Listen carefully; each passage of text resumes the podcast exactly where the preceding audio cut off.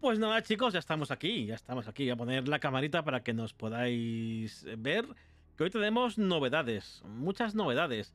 Eh, primero, Manu, hola, ¿qué tal? Muy buenas noches. Bienvenido otra vez más. Que bueno, que eres eh, ya parte del programa, por supuesto, de este primer día. ¿Qué tal? Muy bien, muy bien, muy bien, muy bien. Que por fin, llevo, llevo, diciéndolo desde el primer programa, pero por fin estoy de vacaciones, por fin. Qué suerte. Qué suerte. Ya, ya me diste envidia la semana pasada con que te ibas a ir, ahora me das mucha más envidia. Eh, bueno, tengo, antes de empezar con el tema a tratar de hoy, quiero decir una cosita. Hoy por fin, el primer programa lo dijimos, pero hoy ya por fin eh, vamos a saltar también a formato podcast. Eh, los amigos de Cuonda nos han admitido, por así decirlo, nos han abierto la puerta para que podamos colgar ahí los programas en formato audio. Intentaremos no hacer muy difícil el seguimiento en audio, porque al final esto es Twitch y es un programa eh, principalmente con imágenes, con vídeo. Pero intentaremos que en el formato de podcast no quede mal del todo. Eh, y poco más que decir. Ya sabéis que podéis seguirnos, Víctor Ayora, Manu, Manu Mora, en redes, aquí dale a follow si queréis, todas las veces que podáis. Si queréis tirar Prime también, pero eso sé que va a ser muy complicado de momento los primeros bueno, los primeros meses que estamos trabajando en ello, pero ya llegará la cosa. No tenemos ninguna, ninguna, ninguna prisa. Eh, bueno, Manu, hoy tenemos un programa que a ti te va a molar, seguro. A mí también, porque conozco bien al invitado y además eh, me hizo. Eh, no sé cómo decirlo, pero me hizo el otro día emocionarme, ¿no? Al contarme una cosita que ahora hablaremos también, también de ello. Pero antes de nada, cambiamos de música. Hombre, hombre, hombre. Esta música nos suena, le hemos puesto últimamente y le vamos a dar con ella paso, paso por supuesto a, a nuestro invitado de hoy que ya tenemos casi en pantalla. Israel, ¿qué tal? Israel Mayen, muy buenas. Bienvenido, muchas gracias. Muy buenas chicos, encantado de estar aquí. Tremendo musicote. Eh. Ya vengo en gorila, ya vengo, ya entro yo. Mm, que muerdo el micro. Eh, bueno, tenemos aquí a Israel porque vamos a hablar de Pokémon, que acaba de salir el viernes Pokémon Púrpura y Escarlata, o el famoso Españita que se suele decir por ahí en redes desde hace tiempo. Pero también porque, bueno, Israel ha escrito un libro que se llama. mira, mira, mira, mira, mira. Mm. Aquí está. Generación. Vamos a decir PKMN, pero bueno, Generación Pokémon, ¿no? Entre amigos. Mm, no, decir Pokémon, PKMN, ya lo, ya lo escuchaste el otro día, es más una cuestión de diferenciarse, porque es verdad que no sé si os acordáis, en las primeras generaciones, en el menú de batalla, primera y segunda, eh, ponían luchar, PKMN, bolsa y huir. Entonces es un guiñito también aquello, pero sobre todo es porque Nintendo en cuanto a algo... Sí, huele a, a copyright, dice, uy, quita. Eh, eh, ¿Qué es esto? En cuanto vendes dos cosas, te dice, hola, buenas, mm, abogado el que tengo aquí colgado. bueno, pues nada, Israel ha escrito este libro. Es eh, primero de nada, por si no lo conocéis, quiero que se presente un poco, Israel. Eh, cuéntanos, cuéntanos qué has hecho, a qué te dedicas, eh, por qué has escrito un libro de Pokémon. Cuéntanos un poquito. Bueno, para el que no me conozca, soy Israel Mayen. Llevo escribiendo sobre videojuegos desde, desde 2016. Tenía. No había cumplido los 20 añitos por entonces fui escribiendo hasta llegar a medios como Games Tribune Magazine, con el que, spoiler, hemos hecho este libro. Eh, para el que no la conozca, revista de videojuegos física chulérrima. Y, por ejemplo, también en medios como Mary Station, ¿no? Entre otras cosas sobre Pokémon, ¿vale? Pero al final, había escrito mucho sobre Pokémon, pero al final la idea de escribir un libro sí te ronda la cabeza, pero eh, al final es algo muy complicado y, y que al, Pokémon es una saga, no sé, cuánta gente puede acceder a escribir a un, libro y que se tienen que juntar muchos astros.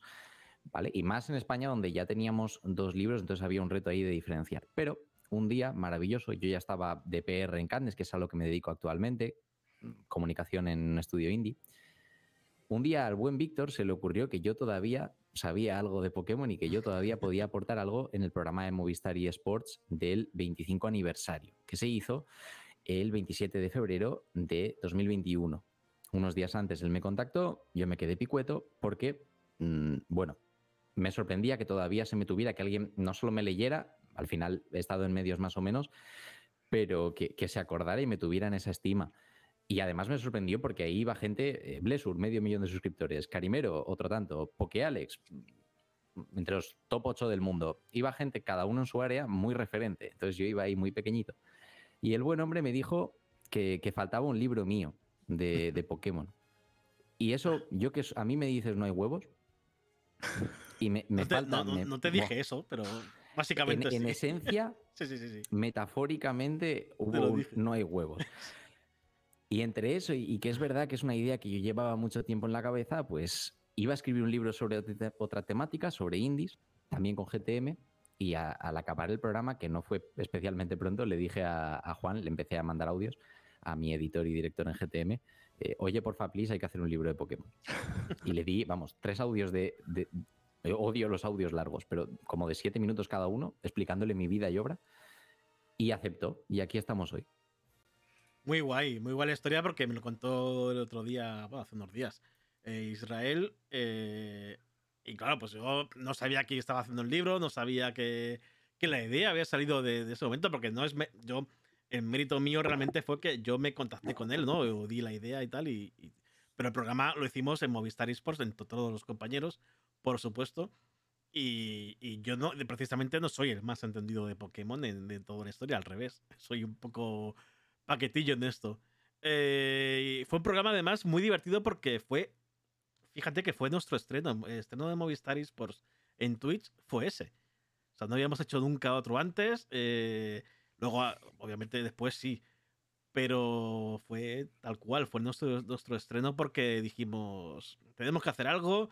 ¿Y con qué empezar? Pues mira, mm, se cumplían 25 años de Pokémon y era el, momento adecuado para, para, comenzar en la aventura en Twitch. Y contactamos pues, a un montón de gente contigo Israel. Hubo gente que no, pudo, no pudo venir, obviamente, pero bueno, que, al final eh, se pudo hacer.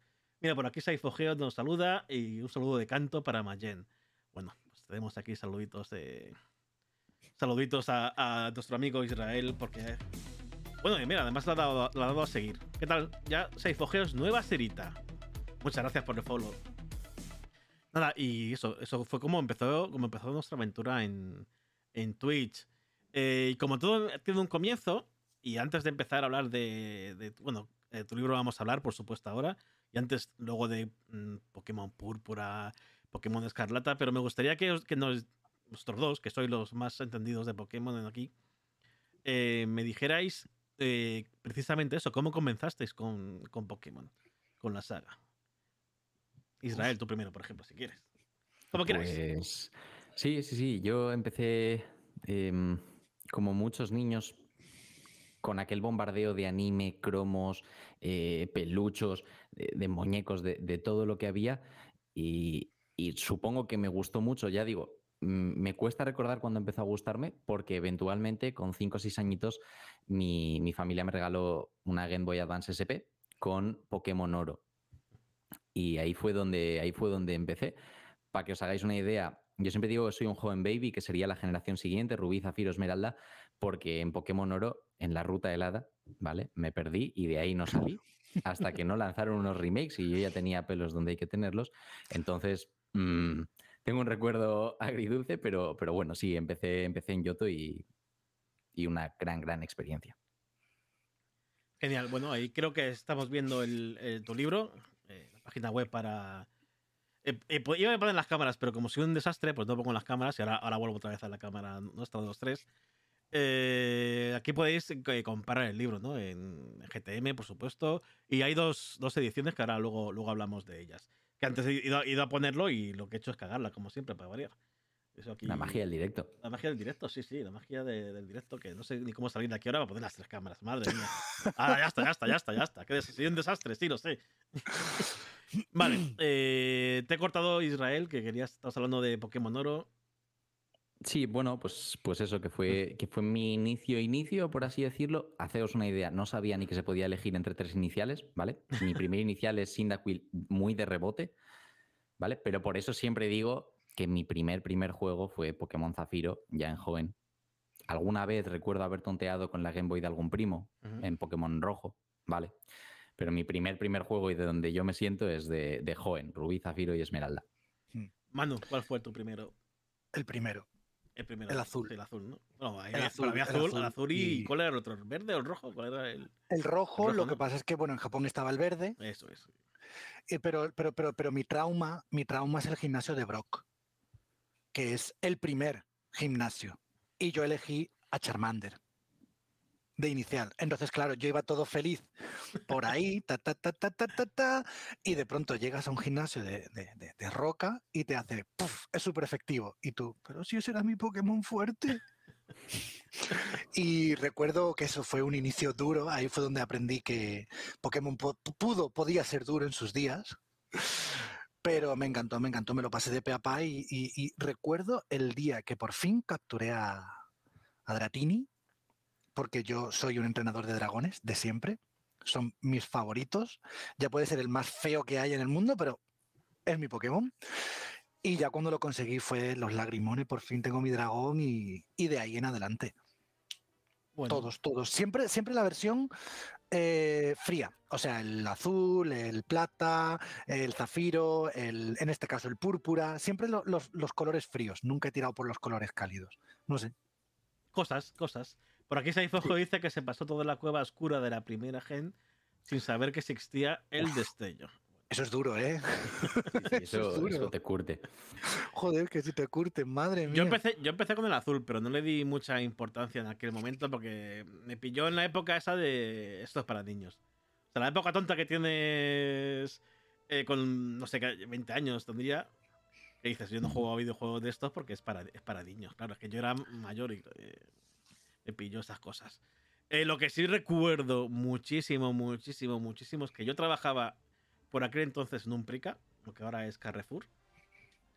Y eh, es una música muy fuerte, pues yo está aquí supuestamente bajita. Espera, fuera. Ahora debería escucharse mejor. Perdonad, eh, perdonad que. Ahora se escucha mejor. Eh, ponedmelo en el chat porque sí que no sé por qué esto se ha vuelto. Ahora, ahora, se ha vuelto. Es que te digo, yo, mi- yo con- en los mandos soy un desastre. Los mandos necesito un, un realizador o algo así un día. perdonad, perdonad por, por los. Muy a bien, los- A, a mí, a mí también me pasaba, ¿eh? O sea, lo tú lo dices, Buah, esto está flojísimo. Sí, sí, y sí, yo me no lo parece escucho flojísimo. y, y la gente, Yo es ¡oh, que- mis oídos! En mis cascos lo escucho súper flojo. Y claro, eh, al parecer lo he puesto a toda hostia por ahí. Eh, a todo muy épico. Perdonad, que espero que vuestros oídos no mm, estén bien y si no, mandadme la factura de- del médico, yo qué sé. Nada, que decía que yo trabajaba, que mi primer Pokémon fuera azul, pero no le di mucha, mucha importancia. eh, porque lo que te decía antes, ¿no? Que con 20 años yo y tenía esa época estúpida de que creía que esto era para niños y luego ya volví ¿no? a jugar videojuegos de, ver- de verdad, ¿no? Y me daba igual cómo fueran. Pero que trabajaba en un Prica, en la época de lanzamiento, en lo que es ahora un Carrefour. Y bueno, eh, la gente estaba loquísima por pedir y buscar el, los Pokémon. Para mi hijo quiere Pokémon. Y yo, "Buah, Pokémon, pero bueno, que por Dios. Pues es un. Bueno, claro, decía que es un juego para niños y claro, pues iban los niños a jugar o a buscar el Pokémon. Pero es que en esa época, el Carrefour, el Prica, eh, por, por lo menos el que yo trabajaba, los videojuegos eran efectivamente juguetes. Eh, y mm, no teníamos nunca Pokémon. O sea, yo creo que nunca vi la cajita de Pokémon en la tienda. Y fue- era horrible, era horrible. Porque eran navidades, todo el mundo buscaba Pokémon. Buah. El regalo de Reyes es, fue, fue escandaloso. Pero bueno, eh, Israel, nos has comentado que, gracias a Movistar Esports, a aquel programa que hicimos, te dio la idea de hacer, hacer un libro. Cuéntanos un poco de qué va el libro, cómo hay, porque son dos ediciones también. Cuéntanos un poquito. Sí, claro. Bueno, me disteis la idea, luego tuve suerte de tener a, a Nat en casa, justo ahí, a, a mi mujer, eh, porque tú, claro, dile, mira, me voy a meter un libro de Pokémon y que te apoyen, ¿sabes? Y, y es, Sí, es sí. muy importante y... y Mérito mío, mérito mío o de Movistar Esports tampoco es para tanto, ¿eh? Que bueno, que. No, pero, pero es lo que te quiero decir. O sea, habéis invitado a Blesur, habéis invitado a PokeAlex, a gente muy tocha, y ahí estaba yo con mis mil y algo seguidores, que bueno, que sí, pero que qué. Mm, Con algunos artículos en Mary, en GTM, con mucha, mucha pasión por Pokémon, pero me gustó eso, ¿no? Porque se priorizó mm, tener un trabajo y tener un cariño por Pokémon Sí, sí, antes sí. que solo los números. ¿vale? Porque seguramente hubiera habido mil creadores de contenido por delante de mí y, y los que estéis en Twitch lo veréis. Lo que es el setup, la estantería está medio bien si me girara, pero no soy muy de este entorno. Mm. Entonces me sorprendió. Yo donde giro que está la cama y no quiero ver lo que hay ahí. y me ojalá yo y me ilusionó por me ilusionó mucho por eso porque no sé a veces solo necesitas una chispita algo que ya está ahí alguien que confíe en ti y que te siga viendo como eso entonces por eso siempre diré me gusta saber de dónde vengo y a dónde voy no hay que olvidarse nunca que un día alguien confió en ti. A raíz de eso, tranquilo, las ojeras me las curré yo. sí, sí, seguro. Y hay muchas cosas. El libro es todo tuyo, por supuesto. Pero, pero por supuesto que os tengo en mente. Nada, sobre, sobre el libro, como bien has dicho, hay dos ediciones. Yo tengo aquí la eh, edición estándar para los amigos de, podcast y da la store a la tienda de GTM, lo buscáis tal cual así en Google, Games Tribune Store, y para adelante, y lo veréis. Eh, en esa edición estándar de nuevo, portada ilustrada de, Sergio Melero, un catacrack, seguro que lo habréis visto por, Twitter y si os gusta Zelda, tiene muchas cosas y muy chulas. Ahí tenéis en el chat si queréis eh, la URL del libro. Perfecto. Y, eso, en ambas, ambas ediciones, tanto esta, esta eh, edición estándar, esa edición PKMN, como la edición DEX, que para que os hagáis una idea, es eh, todo lo bueno que puede ofrecer GTM, que son acabados muy, muy finos, mm, materiales de muchísima calidad. Si viniera aquí Juan, se pone en modo imprenta y, os deja picuetos con acabados de efecto UV, no sé qué. Mm, ¿Vale? Yo simplemente os diré que la portada eh, en sí es, eh, es como los libros estos de toda la vida que quitas la sobrecubierta y te queda cuero bueno pues la portada es de verde con efectos metalizados, la sobrecubierta que es lo que va por encima, es eh, semitransparente roja y entonces simula una Pokédex, de manera que esos circuitos metalizados de la cubierta a cubierta se ven y la, sobrecubierta le da el tono rojo. Tiene esa pantallita de Gengar contra Nidorino con la que empezaban los, los primeros juegos. Y, y, bueno, a nivel acabados, a nivel materiales, es un espectáculo, pero el contenido es básicamente el mismo. Y por resumirlo mucho, mucho, es eh, porque ya había dos libros hablando de que este juego salió en este año y lo creo no sé quién, que está muy bien, pero yo necesitaba hacer algo distinto. Entonces este contenido es simplemente la vida a través de Pokémon, Pokémon a través de la vida, que suena muy intensito, lo sé. Pero al que le guste el fútbol, no sé si conocéis gente tipo Enrique Ballester. Sí, claro. Eh, básicamente él te habla de la vida. De lo que menos te habla, casi, es del fútbol. Si tenéis oportunidad de leerle, maravilloso. Y también de aquí de Castelló, las dos únicas personas que han publicado algo. pero, pero sí, es, es, mi ejemplo de cómo puedes tratar temas eh, pues como la idea de crecer, como lo que es ser adolescente. Precisamente en quinta generación hablo de esa época en la que hasta yo renegaba de Pokémon, porque no iba a salir al instituto. Eh, en aquella época no podías llevar una sudadera de Naruto e ir por la calle tan tranquilo, ¿vale? Algo pasaba. No hace tanto de eso, por suerte parece que ha cambiado pero, pero cómo eh, eso de cuestionárselo todo, de que un día vas con un pelo, al otro día vas con otro, un día vas eh, de colores y al otro vas emo negro total. Mm, cómo esa época de cambios se refleja también en un Pokémon que estaba en plena adolescencia.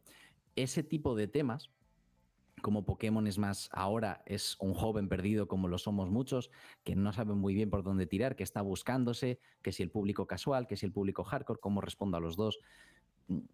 Esas ideas de que Pokémon no deja de ser un niño como el que fuimos nosotros, que ha ido creciendo con muchísimos aciertos, es la franquicia cross media más vendida de la, historia y que más dinero genera, a tope, pero también con errores, eh, como los podemos tener nosotros, pues es un poquito el hilo conductor. Y a ti que te gusta el fútbol hay, hay bastante de eso. Sí, sí. Tengo muchas ganas porque sí que lo reservé. ¿Todavía se puede reservar la versión tocha? ¿Hasta cuándo es? Tenías una fecha límite, ¿no? Me parece. Todavía no hemos confirmado fecha de hoy es el último ah, día, pero en principio íbamos a dejar hasta finales de noviembre, un mes prácticamente, eh, para, reservar. Lo que sí que os digo, si entráis y os gusta, GTM lo de limitada se lo toma en serio, ¿vale? No es como estos juegos indies que, eh, bueno, sí, a lo mejor, a lo mejor sale en físico, pero claro, y luego sale en físico y dicen, ¿vale? Que tienes ahí el... Oh, pues, pues GTM no, GTM dice limitada y es limitada. Entonces, si de verdad os gusta ese rollito nostálgico, ese rollito metálico que tiene esa edición Dex, eh, a por ella. si no, la de Sergio Melero está chulérrima. Esto iba a decir que la, portada. Yo, yo, he cogido la, tocha, ¿vale? Pero mm. la edición, eh, la normal, no, vamos a decir la normal, eh, la portada es fantástica. Es que me encanta la portada. Yo, sinceramente, que, intento, una de las cosas que intento en el libro es em, que sí, que todos podemos tener una nostalgia. Yo puedo definirme como joven baby y, qué cariño le tengo a Yoto, a Sino y, y, a un poquito esas tercera, cuarta, quinta generación incluso. Pero al final, toda generación ha sido la primera generación de alguien y ha sido la generación que más ha disfrutado a alguien. Y toda generación ha tenido muchas, muchas cosas buenas. Tiene defectos, claro, pero la primera también los tenía, la segunda, la tercera. Y es un poquito eh, e, esa idea de que el libro cubre mucho más allá y que al final es como un mundo en el que todos tenemos cabida y sí, hay Pokémon de primera generación, pero también está Rowlet por ahí volando. Mm, como que todos tenemos un hueco en un mundo que no cabe ya en una Pokéball, que se sale. Ese espíritu infantil, en el mejor de los sentidos que transmite la portada, mm, como es un mundo en miniatura dentro de una Pokéball, no sé. A mí me, transmite mucho, creo que todo lo que he querido transmitir en el libro, eh, sin haber hablado para nada con Sergio, lo ha conseguido encapsular y, y Goti de las ilustraciones, de verdad. O sea, que, tú, bueno, antes lo hemos estado comentando y lo dices, es que Pokémon es más que simplemente el juego de Pokémon de turno. Es que la semana pasada lo estuvimos hablando, que colamos entre las noticias el hecho de que por fin Ash Ketchum se había convertido en el, en el campeón mundial de Pokémon en plan spoiler, porque aquí todavía no ha ocurrido, se, emitió en Japón, pero bueno, se sabía de en todas partes. Pero lo ha puesto la cuenta oficial, o sea, Exacto. Y, yo tengo que admitir que viendo el momento no es que me emocione por Asketchum, para mí Asketchum ha sido muy cargante muchas veces, pero no sé, el verlo como campeón y decir, ay, es que yo estuve ahí cuando le derrotaron y le aplastaron la primera vez. O sea, yo, yo, estuve ahí cuando, cuando el pobre fue derrotado, cuando no podía controlar a Charizard, cuando Tada, y, y bueno, es igual que yo tengo mis recuerdos de, luchar contra Brock en el gimnasio de, del primer Pokémon, del Pokémon azul, esos otros recuerdos también son Pokémon. Son otros recuerdos de Pokémon, no, no del juego, pero entran dentro del pack. Y también tengo mi, época de cartas, que fue dura, fue dura. fue muy más, dura. Más dura sería ahora, ¿eh? que estarías ahí en, lo que es la calle. Madre mía, pero, pero, pero, pero si yo iba todo feliz diciendo, mira qué buenas cartas tengo, y me, me metieron en dos turnos y dije yo, esto no es esto no es para mí. Lo intenté un poquito más y no. Pero bueno, son muchas cosas. Pokémon es muchas cosas, la verdad. Mm. Las, cazas son las cartas son un pozo de dejar pasta, dice Seis en el chat. Pero un pozo de ilustraciones preciosas. Bueno, a mí lo que más me gusta de las cartas ya no es el juego. son las ilustraciones que tiene, que, que son preciosas. Pues mira, como me la dejas en el punto de penalti, ya me, cuelo. Em, una de las cosas que viene con la edición Dex la gente de Twitch lo verá, la gente de podcast eh, os lo describo, es un medallón, pero cuando digo medallón no es monedita, ¿eh? Esto pesa lo que un sueldo mío y más, ya quisiera yo. Em, con la ilustración representando un poco aquella carta de, de Mew que daban con la primera película, no sé si os acordáis, sí, un rollo muy ancestral. Pues es una de las golosinas que vienen con, esa edición extra, que no solo es el libro en sí, sino que con esto te pagas, vamos. es muy chula. Dos o tres cartas puede que te pares. bueno, esa, la voy a tener yo. Voy a tener yo. Además de la firma de Israel, que en cuanto venga a Madrid, eh, voy a buscarle donde sea y me va a firmar el libro. Eso lo tengo clarísimo. solo, solo faltaba. Yo encantadísimo. Firman. Es que es eso, es un poco. Hace no tanto que estábamos. que me mandaste un, un MD. De, Hola, ¿te apetece venirte? Y, hoy pensar en, firmar libros, aunque sea pues a mi madre, a ti, a la gente de rigor, ¿no? Me hace como mucha, como mucha ilusión. Como para no, hombre. ¿eh?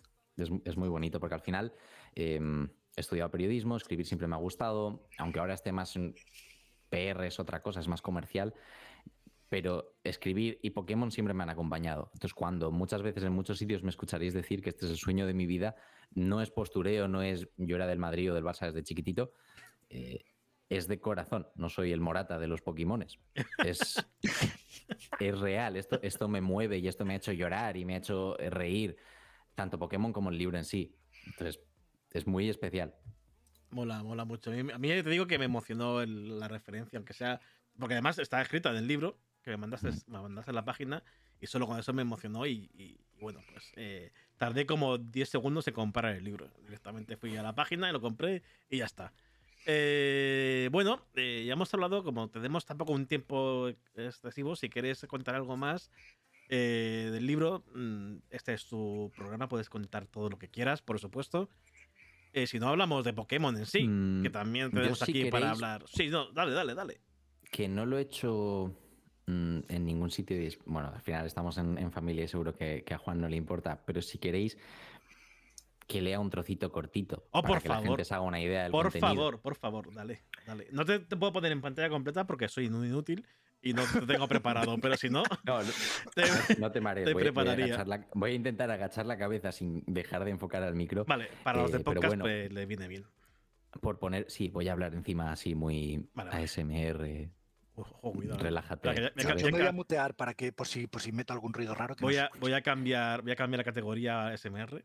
No, no, bañeras de esas raras detrás no tengo, pero puedo tenerla. Mm, os pongo en contexto, ¿vale? Ya he dicho, tercera generación muy, muy especial para mí. Considero que nací en joven en muchos, muchos sentidos. Y por eso he pensado que aquí lo mejor, precisamente con la persona que facilitó de alguna manera que, pudiera leer esto, pues que tenía que ser algo así de importante a nivel personal. Os pongo contexto porque es conclusión del capítulo sobre la tercera generación sobre joven.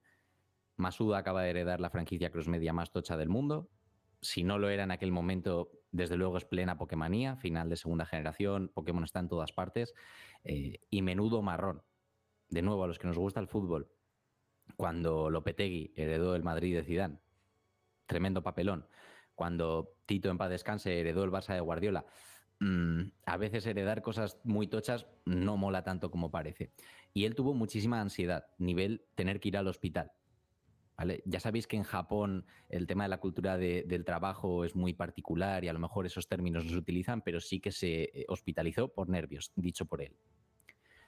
Entonces, em, tenía mucho que demostrar, ¿no? En aquel momento tenía que demostrar no solo que la saga que es lo que se empezaba a decir en aquella época, que la Pokémonía iba a morir, estaba muriendo, sino que Pokémon iba a tener muchísima, muchísima vida. Y para ello, en vez de decir voy a ponerme muy serio, voy a hacer que Pokémon sea muy serio, pues él volvió a ser niño, ¿no? Se volvió a su Kyushu natal, que es una de las islas de Japón, la más tropical, la más paradisiaca. Y eh, por eso la idea de niño que comentaré varias veces en estos párrafos. Dicho así, eh, empezamos. Si de la segunda generación elogio su énfasis por perfeccionar lo que ya existía, de la tercera me quedo con su valentía para intentar cosas nuevas. Más aún si reparo en que Yoto se lanzó al abrigo de rojo y azul, mientras que Joen se presentó al mundo con la Pokémonía en declive. La historia de aquella Game Freak contradice al clásico mantra de suegro, el que te dice que los problemas se superan siendo un hombre. Alguien fuerte, incólume ante el miedo y firme en cada decisión. Supongo que es eso, vaya, porque cada vez que pienso en ser un hombre me viene a la cabeza un concepto desfasado con el que no conecto, yo lloro, dudo y dependo de otros. A veces me quedo en la cama abrazando la almohada porque la ansiedad pesa más que el deber. Lo mismo es que mi nabo es solo un videojuego y en realidad no soy un hombre. Lo igual es que no hace falta serlo. Cuando tomó las riendas de Pokémon, Masuda fue aquel niño que nunca se cansó de descubrir secretos en la cálida Kyushu. Curioseó hasta toparse con otras formas de diseñar el mapa, las historias, las mecánicas y la identidad de Pokémon. Con su sinfín de novedades, la tercera generación cambió las tornas y se consolidó como mucho más que un fenómeno puntual. Se exploró y se encontró. Game Freak no lo hizo como un hombre, sino como un equipo que halló valor en el temor y certeza en la duda. Porque no se trata de ser algo que no somos. Cuando yo escribía sobre deporte y me las daba de Axel Torres Wannabe, lo hacía porque era una idea mucho más seria y adulta del periodismo que escribir sobre jueguicos. Idem con abandonar Pokémon, un juego para críos. Olvidé que de la pelota me enamoré en la placeta y que a soñar aprendí en joven. La tercera generación es mi refugio para seguir siendo niño, como Kyushu lo fue para Masuda. Ya puedo estar años sin jugar, que siempre que vuelvo a joven me abraza una tranquilidad que el adulting me niega. En sus cartuchos sé bien qué debo hacer, a dónde ir y con quién juntarme. En la vida real, no tanto. No fui feliz hasta que no entendí que ser un hombre es un tostón, que la mejor forma de solucionar los problemas es ser un niño, porque entonces solíamos encontrar respuestas sencillas a preguntas complicadas. Unos las encontraban en el balón, otros en el pito pito gorgorito. Yo siempre en joven. Y eso sería el cierre, después de haber descrito qué aporta la, tercera generación, ¿vale? Vais a tener ese valor informativo, pero creo que esto es lo que diferencia el libro, que, que intento hablar de la vida, no solo de Pokémon, de Masuda, de sus creadores, eh, sino también de la mía. Es un texto personal, pero también con mucha, mucha información sobre Pokémon. Me ha encantado. Y ya estaría. Que sepas que cuando lo lea, mm, lo leeré con esa voz en mi cabeza, ¿vale? Has hecho que se me grabe aquí y que lo vaya a leer con esa voz en la cabeza. Que me ha encantado. Estaba muteado yo, estaba muteado yo, igual me ha encantado. Eh, bueno, mira, por aquí ya lo han reservado algunos. Quiero que los, pocos que estamos por aquí, aplaudan, corazones, todo lo que haga falta del chat para Israel. Eh, los de cuando, los de cuando, los del podcast, también que aplauden cuando, cuando lo, escuchen. me ha parecido maravilloso, maravilloso. Y esto, esto, un segundito, porque como siempre ya sabes que yo soy. Lo he dicho. Si lo encuentro, lo pongo. Esto es para ti.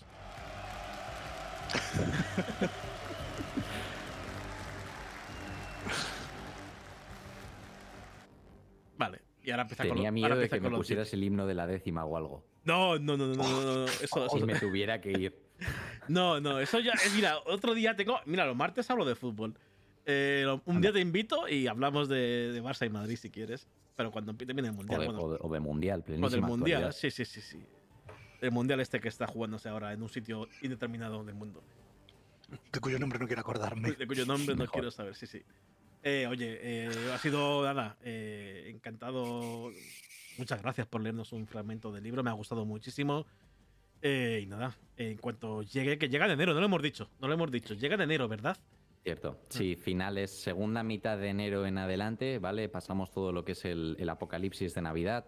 Reservarlo, podéis reservarlo ya, pero eh, evitamos todo el apocalipsis de envíos, porque Mejor, mejor. entre hijos de correos la gente prioriza, la gente de correos y otros servicios de paquetería priorizan eh, paquetería, ¿no? Lo que estáis comprando ahora en el Black Friday por encima de em, sobres, de revistas, de cartas, de, de libros, etcétera. Porque es, es lógico, es lo que les genera ingresos, pero Claro. es mejor huir de ahí. Entonces, eso, segunda mitad de, de enero de 2023. Perfecto, pues eh, lo esperaré con ganas y si no, mm, cuando lo presentes aquí no me ha llegado, te buscaré en otro momento en otro sitio para que me lo firmes. Aunque tenga que ir a Castellón o a donde sea. Mm, Cuidado, en avión. mm, Cuidado. en avión no, iré en coche, en tren o en, o en autobús. Ya, ya, ya veré cómo. Bueno, eh, ha sido nada. eh, encantador escucharte. No hemos terminado. No, No, hemos no. terminado. No vayáis. Ay, que estoy viendo la pantalla de mando y creía que era aquí detrás mío. Digo, ¿qué, qué es eso? ¿Qué se mueve? No, es, es, es mi Honda en particular. Ah, ahí, mira, mira, mira, mira. Yo no, no tengo aquí la portada. Como No las la- cortinillas, ¿eh? Yo, yo, yo, yo lo tengo aquí. Uh, Yo no sé dónde está. Que además, además Está es por que, a aquí, ver, pero es, no sé que, es dónde. que es cuadrado. O sea, pillo las vacaciones el 18 de noviembre. Bueno, en realidad hoy es el primer día, pero claro, el 18 empecé. Y sale Pokémon, digo, ¿en qué voy a gastar mis vacaciones, por Dios? Bueno, pues Es eso, el viernes pasado salió Pokémon Púrpura y Pokémon Escarlata. Ya hemos visto que Mayen ya lo, lo sabía porque me lo dijo. sí. Y le veo, le veo en la Switch. Estoy jugando a Pokémon Escarlata. Y Manu ha cogido Púrpura. Yo he cogido también Escarlata. Eh, nada, eh, quiero primeras impresiones. Eh, ahora voy a dejar más el timón a Manu, que seguro que, que lo lleva muy bien. Pero lo primero es que im- primeras impresiones del juego. Mm, ya entraremos en det- detalles como los 10 FPS en algunos momentos y cosas de esas. Eh, mira, por aquí también hay más escarlatas. Yo es que prefiero la escarlata, no sé por qué. so- Soledad púrpura, amable, amable, amable. Teniendo al profesor Turo, ese, ese tiarrón, ¿vale? Ese tiarrón ahí. Y luego teniendo a ese Miraidon, Miraidon, Miriadon, siempre me lío. Miraido, Miraido, Miraidon. Mirai es futuro en japonés. Por eso, mm, es que, a ver, de hecho mi marido ha cogido el escarlata porque yo me cogí el púrpura. Ah, y vale, me es que, odia- me es que odia en por ello. casa están los dos, claro, claro. Claro, Así el- cualquiera. hombre, a ver, dice, a ver, ¿para qué vamos a coger el mismo si ya que estamos los dos, Claro, pues claro, cambiamos los Pokémon exclusivos de cada uno? Eso, yo estoy esperando que me paséis los vuestros. Algún día. Sí, sí, sí, ya te digo, yo ya tengo los tres iniciales gracias a nuestras estrategias mm, maritales. Yo no. Y, Yo y tengo bueno, Sprigatito, y que es que era- tenía que cogerlo. Ese es más Pues mono para mí. yo tengo que admitir que este Pokémon, o sea, mm, yo, yo voy yendo y viniendo a Pokémon, ¿vale? No siempre me apetece la nueva entrega, siempre me hace un poco de ilusión, pero no sé. Por ejemplo, el Sol y el Luna los cogí con muchísimas ganas. Para mí de, fue, me encantaron. Ese pequeño cambio que metieron, ese ambiente que le dieron, me gustó mucho. Esa alegría que dio el juego, me encantó. Espada y escudo no. Espada y escudo a mí se me quedó por debajo de mis expectativas.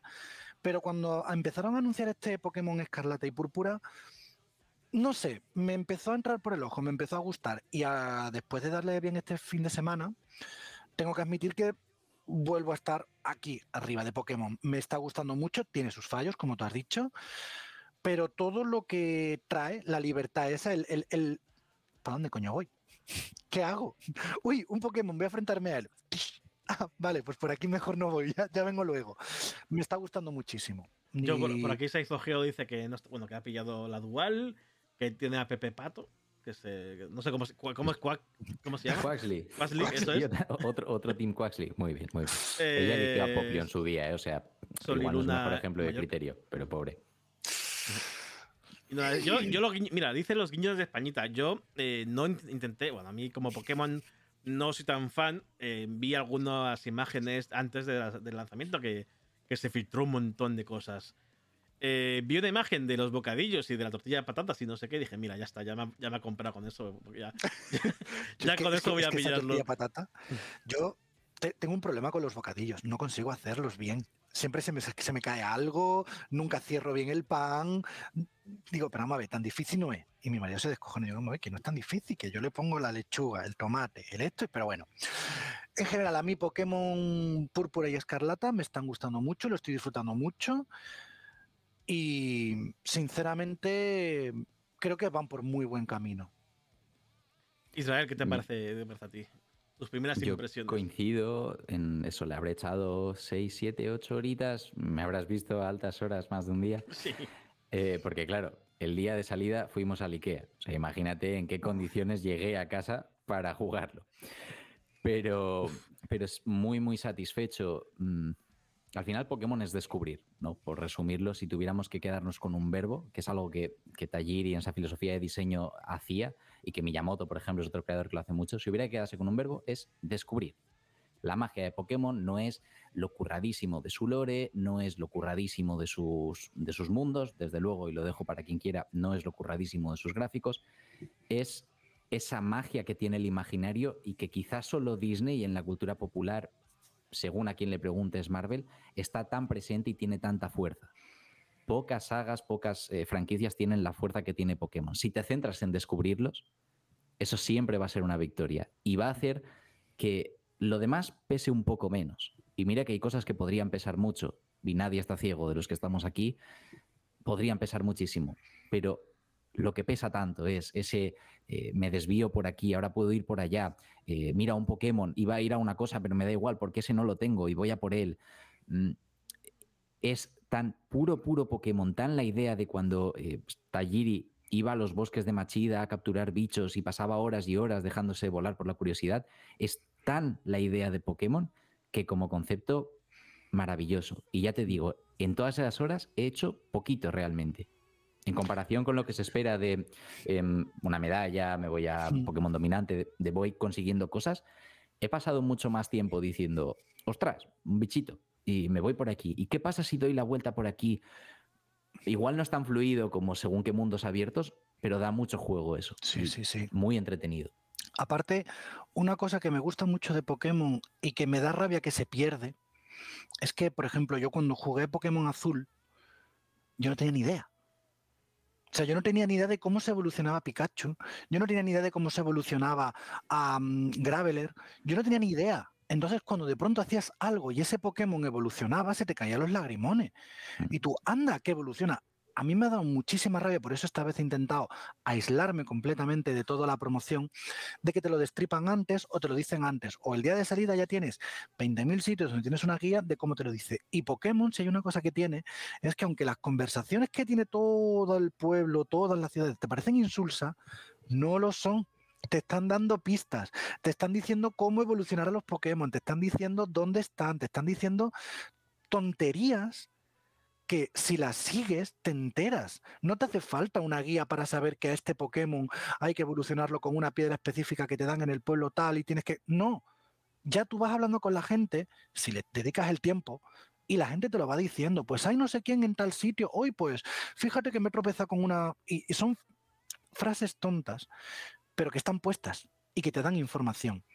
Entonces, este me está redescubriendo eso, de decir, voy a hablar con toda la gente, voy a ir a todas las clases, porque puedes ir a todas las clases, conforme avanza el juego te van desbloqueando más, y te van dando pistas, ideas, te van diciendo, ay, pues aquí, ay, pues este pueblo es famoso por, uy, pues esta ruta, y tú dices, hostia, Vale, voy a ir a ese sitio en ese momento que me ha dicho y que me ha dicho esta otra persona. Y te encuentras con algo. Y eso me está gustando mucho porque me recuerda esa sensación de a ver qué me encuentro en este camino. A ver. Claro, hereda ¿no? un poco esa, esa magia que tenía Leyendas Arceus, que, que, también hizo que, a lo mejor quería haber hecho el área silvestre, pero la ejecución no fue la mejor. En Leyendas sí que se empezó, podemos decir lo que queramos de otros, de otros apartados, pero esa idea de, generar curiosidad, de, despertar la curiosidad del jugador, lo hacía muy, muy bien. Quizá un punto más ágil, que es algo que hablábamos en el predirecto, em, y creo que el camino de Pokémon debería ir más por ahí. Está bien que te dé todas esas opciones que tú comentabas, pero cuanto más opcional sea, cuanto más tú déjame que yo descubra. Al final soy un niño de 10 años, lo último que voy a hacer es quedarme dos horas hablando con alguien. Es lo más anti-niño, yo que tengo sobrinos. Lo menos que va a ocurrir es que un niño se quede, y yo que he sido niño hace no tanto, se quede dos horas hablando con alguien en una introducción. No, déjame.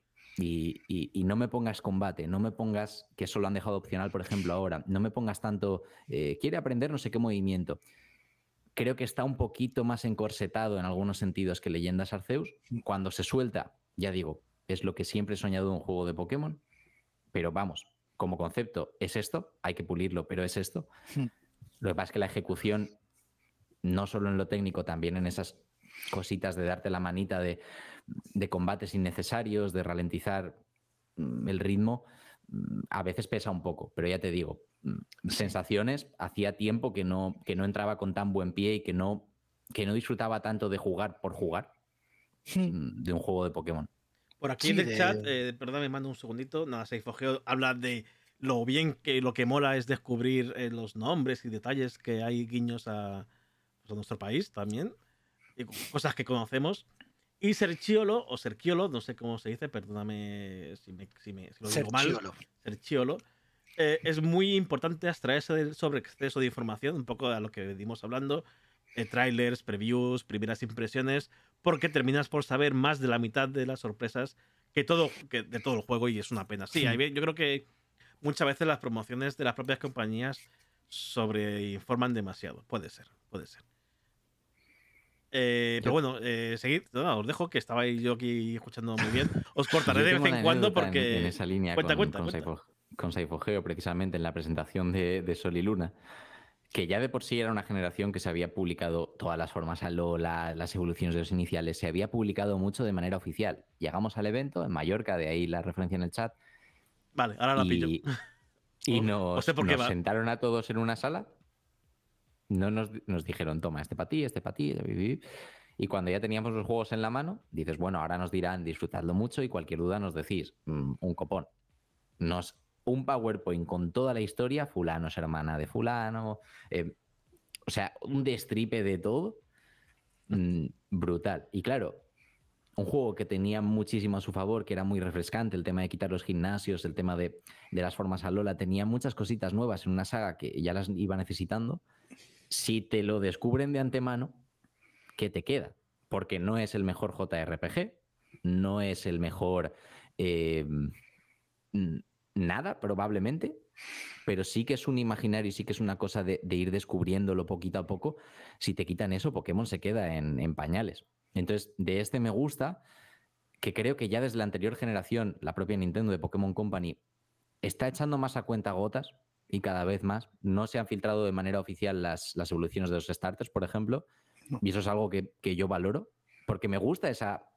Es el primer Pokémon con el que conectas y me gusta esa sensación de en qué va a evolucionar esa curiosidad es lo que hace que juegues y juegues a Pokémon. Claro, y, además han hablado, por ejemplo, una de las cosas que tiene este Pokémon que se ha hablado mucho son las tres vías, que son como tres formas de jugar, por así decirlo, o tres retos que te proponen, eh, pero te las comentan, pero no te dicen de qué va, porque de hecho hay una de ellas, la legendaria, que dicen, hay una vía que se llama legendaria, pero ¿ah?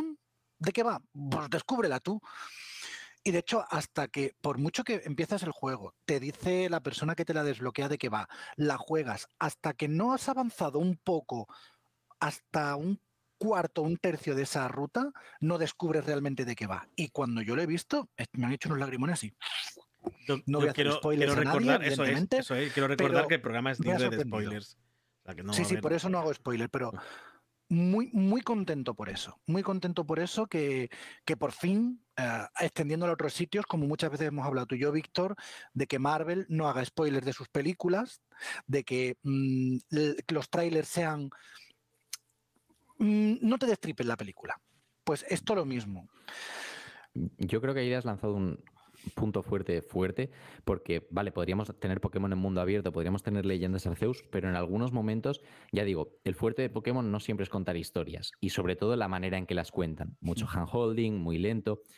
Entonces, que me des tres maneras de encarar eh, el reto o la aventura que se puedan superponer conforme a mí me dé la gana y que no haya limitaciones reales, tochas a la exploración para que yo las vaya, yo me quiero ir a la otra punta, puedo. Eh, me llena mucho ese mundo abierto, ¿vale? Es un mundo abierto con mucha, mucha sustancia. Ya se la dan los, los propios Pokémon, pero es que se la da el hecho de que esa libertad va acompañada con contenido y con, con contenido variado, ¿vale? No es solo... Podrían haber puesto 16, 18 gimnasios, ¿vale? Uno por cada tipo. Y vamos a lo de siempre, cortita y al pie y gol. Pero ya tenemos los dominantes, que es una manera de, de acercarse a ellos como con una mini misión y, y de cambia la manera en que te enfrentas a ellos. Eh, tenemos lo de los gimnasios, tenemos lo del Team Star. Tenemos y cada uno se juega de una forma distinta. O sea, no, no, no, es ir y pegarte, cada uno tiene su mecánica. Entonces tiene como mucho, mucho sabor, muchos sabores distintos, no solo para que cualquiera pueda encontrar su hueco, a lo mejor las batallas son, te cuestan un poquito más por lo que sea y dices, pues mira, es más ARPG en ciertas cosas lo del Team Star, más, más acción, más tiempo real, pues voy a empezar por ahí.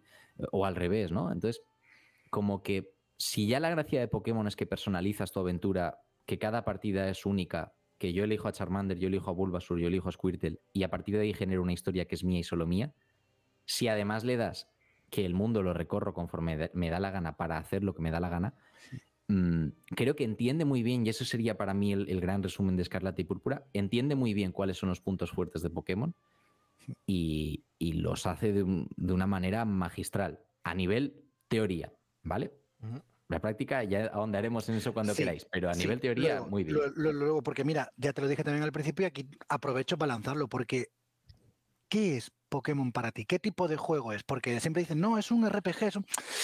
Sí, tiene combates por turnos, sí hay subidas de niveles, pero yo no lo considero un, un RPG o un JRPG. Tiene un toque de... Para mí es otra cosa. Sí, siempre quiso, en sus orígenes, eh, había miradas a, a, otros JRPG, pero desde la perspectiva de hacerlo accesible para todo el mundo, de hacer un género menos denso, con no menos profundidad, pero sí menos complejidad, al menos en inicio, Pokémon no tenía habilidades, no tenía objetos equipables, era un JRPG coqueto y juguetón, que digo yo siempre. Y al final esa idea puede permanecer, porque es cierto que dificultad, dificultad, si, si quitas retos autoimpuestos y montarte tus películas, mmm, dificultad, dificultad, a lo mejor encuentras en, el, en ciertos postgames, no en todos, y en el competitivo, que ya es fuera de. Uf, el competitivo. No, no, no, no, no, no andemos en esa herida que tengo aquí. Buah, a, mí me, a, mí, a mí me lo gozo. Eh, pero, pero eso, ¿no? Como que mmm, es un juego de coleccionismo al final, que es lo que hablábamos. Y si ese coleccionismo le das rienda suelta con una exploración más fluida, más, más libre, más... Vale, es que mmm, ya no estoy horas en un mismo parche de hierba para ver qué Pokémon hay en esta ruta. Es que los veo. Y es que veo en... A lo mejor ahí la distancia de dibujado funciona mejor. Veo en cierta distancia un Pokémon, voy a ver qué hace. Y yo recuerdo, por ejemplo, definición perfecta de qué es este juego. Eh, estoy en torno al gimnasio de tipo planta. Hay una cosita, una misión de cada tipo, ¿vale? Todos están representados en el, tipo plantas gimnasio. Estoy cerquita y por ahí hay un Pokémon, ¿vale? Mm, digamos agresivo, no quiero decir cuál para no spoilear nada, pero digamos agresivo. Y yo estaba agazapado en la hierba que en principio no te ven y estaba mirando a otro lado en plan a ver qué más hay y de repente me embiste. Eso es una historia.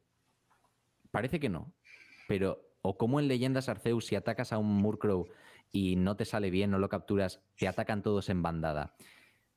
En esos detalles, es, sí. no necesitas una palabra, no necesitas una cinemática, no necesitas nada. en cómo viven los Pokémon y en cómo coexistes con ellos, tienes el GOTI del Forever. Y creo que, que, aquí se hace bastante bien eso. Hecho en falta algún comportamiento un poquito más. Leyendas Arceus creo que de nuevo lo hacía mejor. Que te caes y Blissey te cura, por ejemplo. Tenían más diferenciados. Pero sí que me gusta que ciertos Pokémon huyen, que ciertos Pokémon eh, van a por ti que los hace estar mucho más vivos. Sí, sí, sí. De hecho, bueno, yo me monto mis historias. Por ejemplo, eh, hoy mi marido se descojonaba porque de pronto había un montón de. Ay, eh, soy fatal para los nombres. Los, eh, los gatitos eléctricos, leñes. No me sale la palabra. Los Sphinx no es. ¡Ah! Bueno, Eso Pokémon. Un, un, Pokémon eléctrico, había un montón de Pokémon eléctricos dando vueltas en un, y dentro estaba el, vuelvo a repetir, soy fatal para los nombres. El Pokémon cerdito que si deja de saltar se le para el corazón. Que ese Pokémon a mí me mata. Digo, míralo, ya está, lo están protegiendo para que si deja de saltar y se muere, le dan un calambrazo y lo vuelven a rescatar. Ya está. No, pero sí que es cierto, quitando esta tontería, de que tú ves comportamientos. Los Pokémon que son grupales se agrupan a veces, los mm. Pokémon que son individuales van a su bola. Eh, ves un poquito de ese lore y se agradece. A mí, ya te digo. Y entonces la gracia está en descubrir eso. Por eso decíamos hilando, que yo a veces me voy muchísimo. Em, por eso es un juego de coleccionismo. Porque a lo que vas es a descubrir esos comportamientos, a intentar entender poquito a poco cómo es cada Pokémon. Lo que te maravilla es ver uno nuevo o uno que a lo mejor ya conocías pero haciendo cosas que no te esperabas.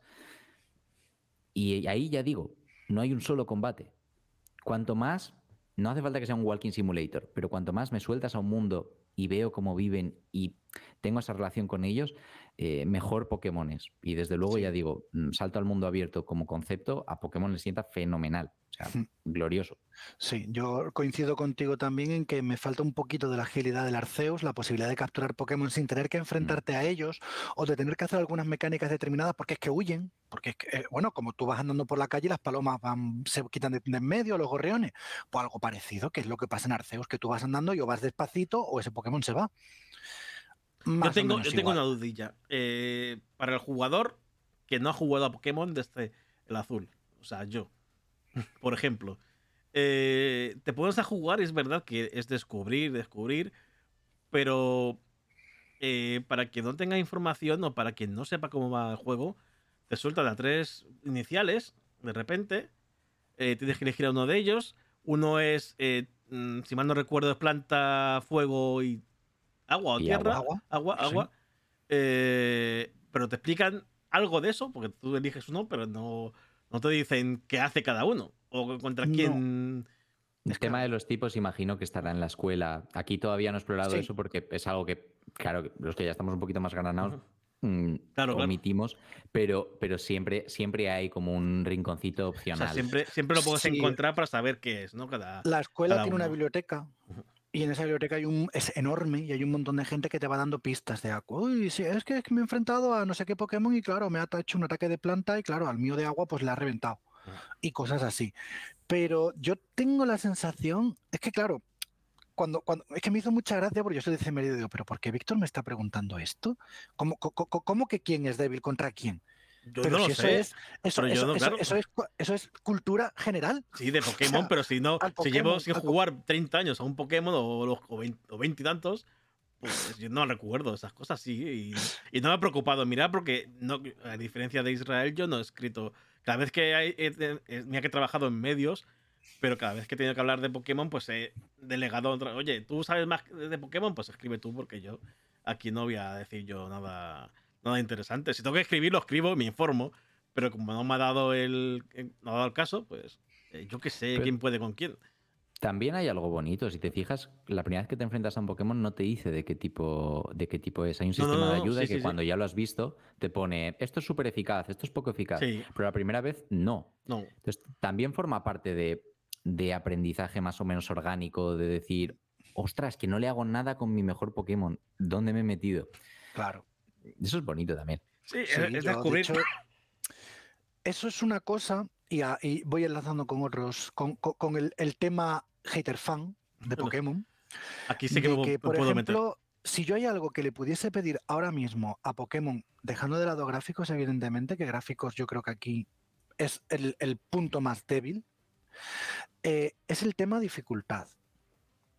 No, no busco un Dark Souls, no busco que me maten el Pokémon y el Pokémon se me muera para siempre. No busco eso, porque si tú quieres un Pokémon difícil, vete a Shin Megami Tensei, que es la saga de seria, por así decirlo, del estilo, del coleccionismo, o a un persona persona menos coleccionables, más historia, pero bueno, por ese... Pero sí que es cierto que a lo mejor para gente no tan joven o no tan infantil, que ya tenemos un poquito, sí que es cierto que es lo que tú comentabas, que me pongas un entrenador con un Pokémon ahí en medio no me hace nada. Si me pones uno, ponme un tío que me represente, que, que me dé un reto, que me haga plantearme una mínima estrategia. Sí, pero por suerte creo que aquí, eh, y ya desde leyendas, ¿eh? el combate ya es más opcional. Hmm. Y una cosa que hacen fenomenal, todavía es pronto para ver cómo escala la dificultad, y eso es algo que para mí es muy importante porque la gracia de mundo abierto y voy a donde quiero, si en dos gimnasios o en dos retos de estos mm, le saco cinco niveles a todo Dios, mm, no está bien hmm. escalado. Quiero ver, entender bien cómo escala.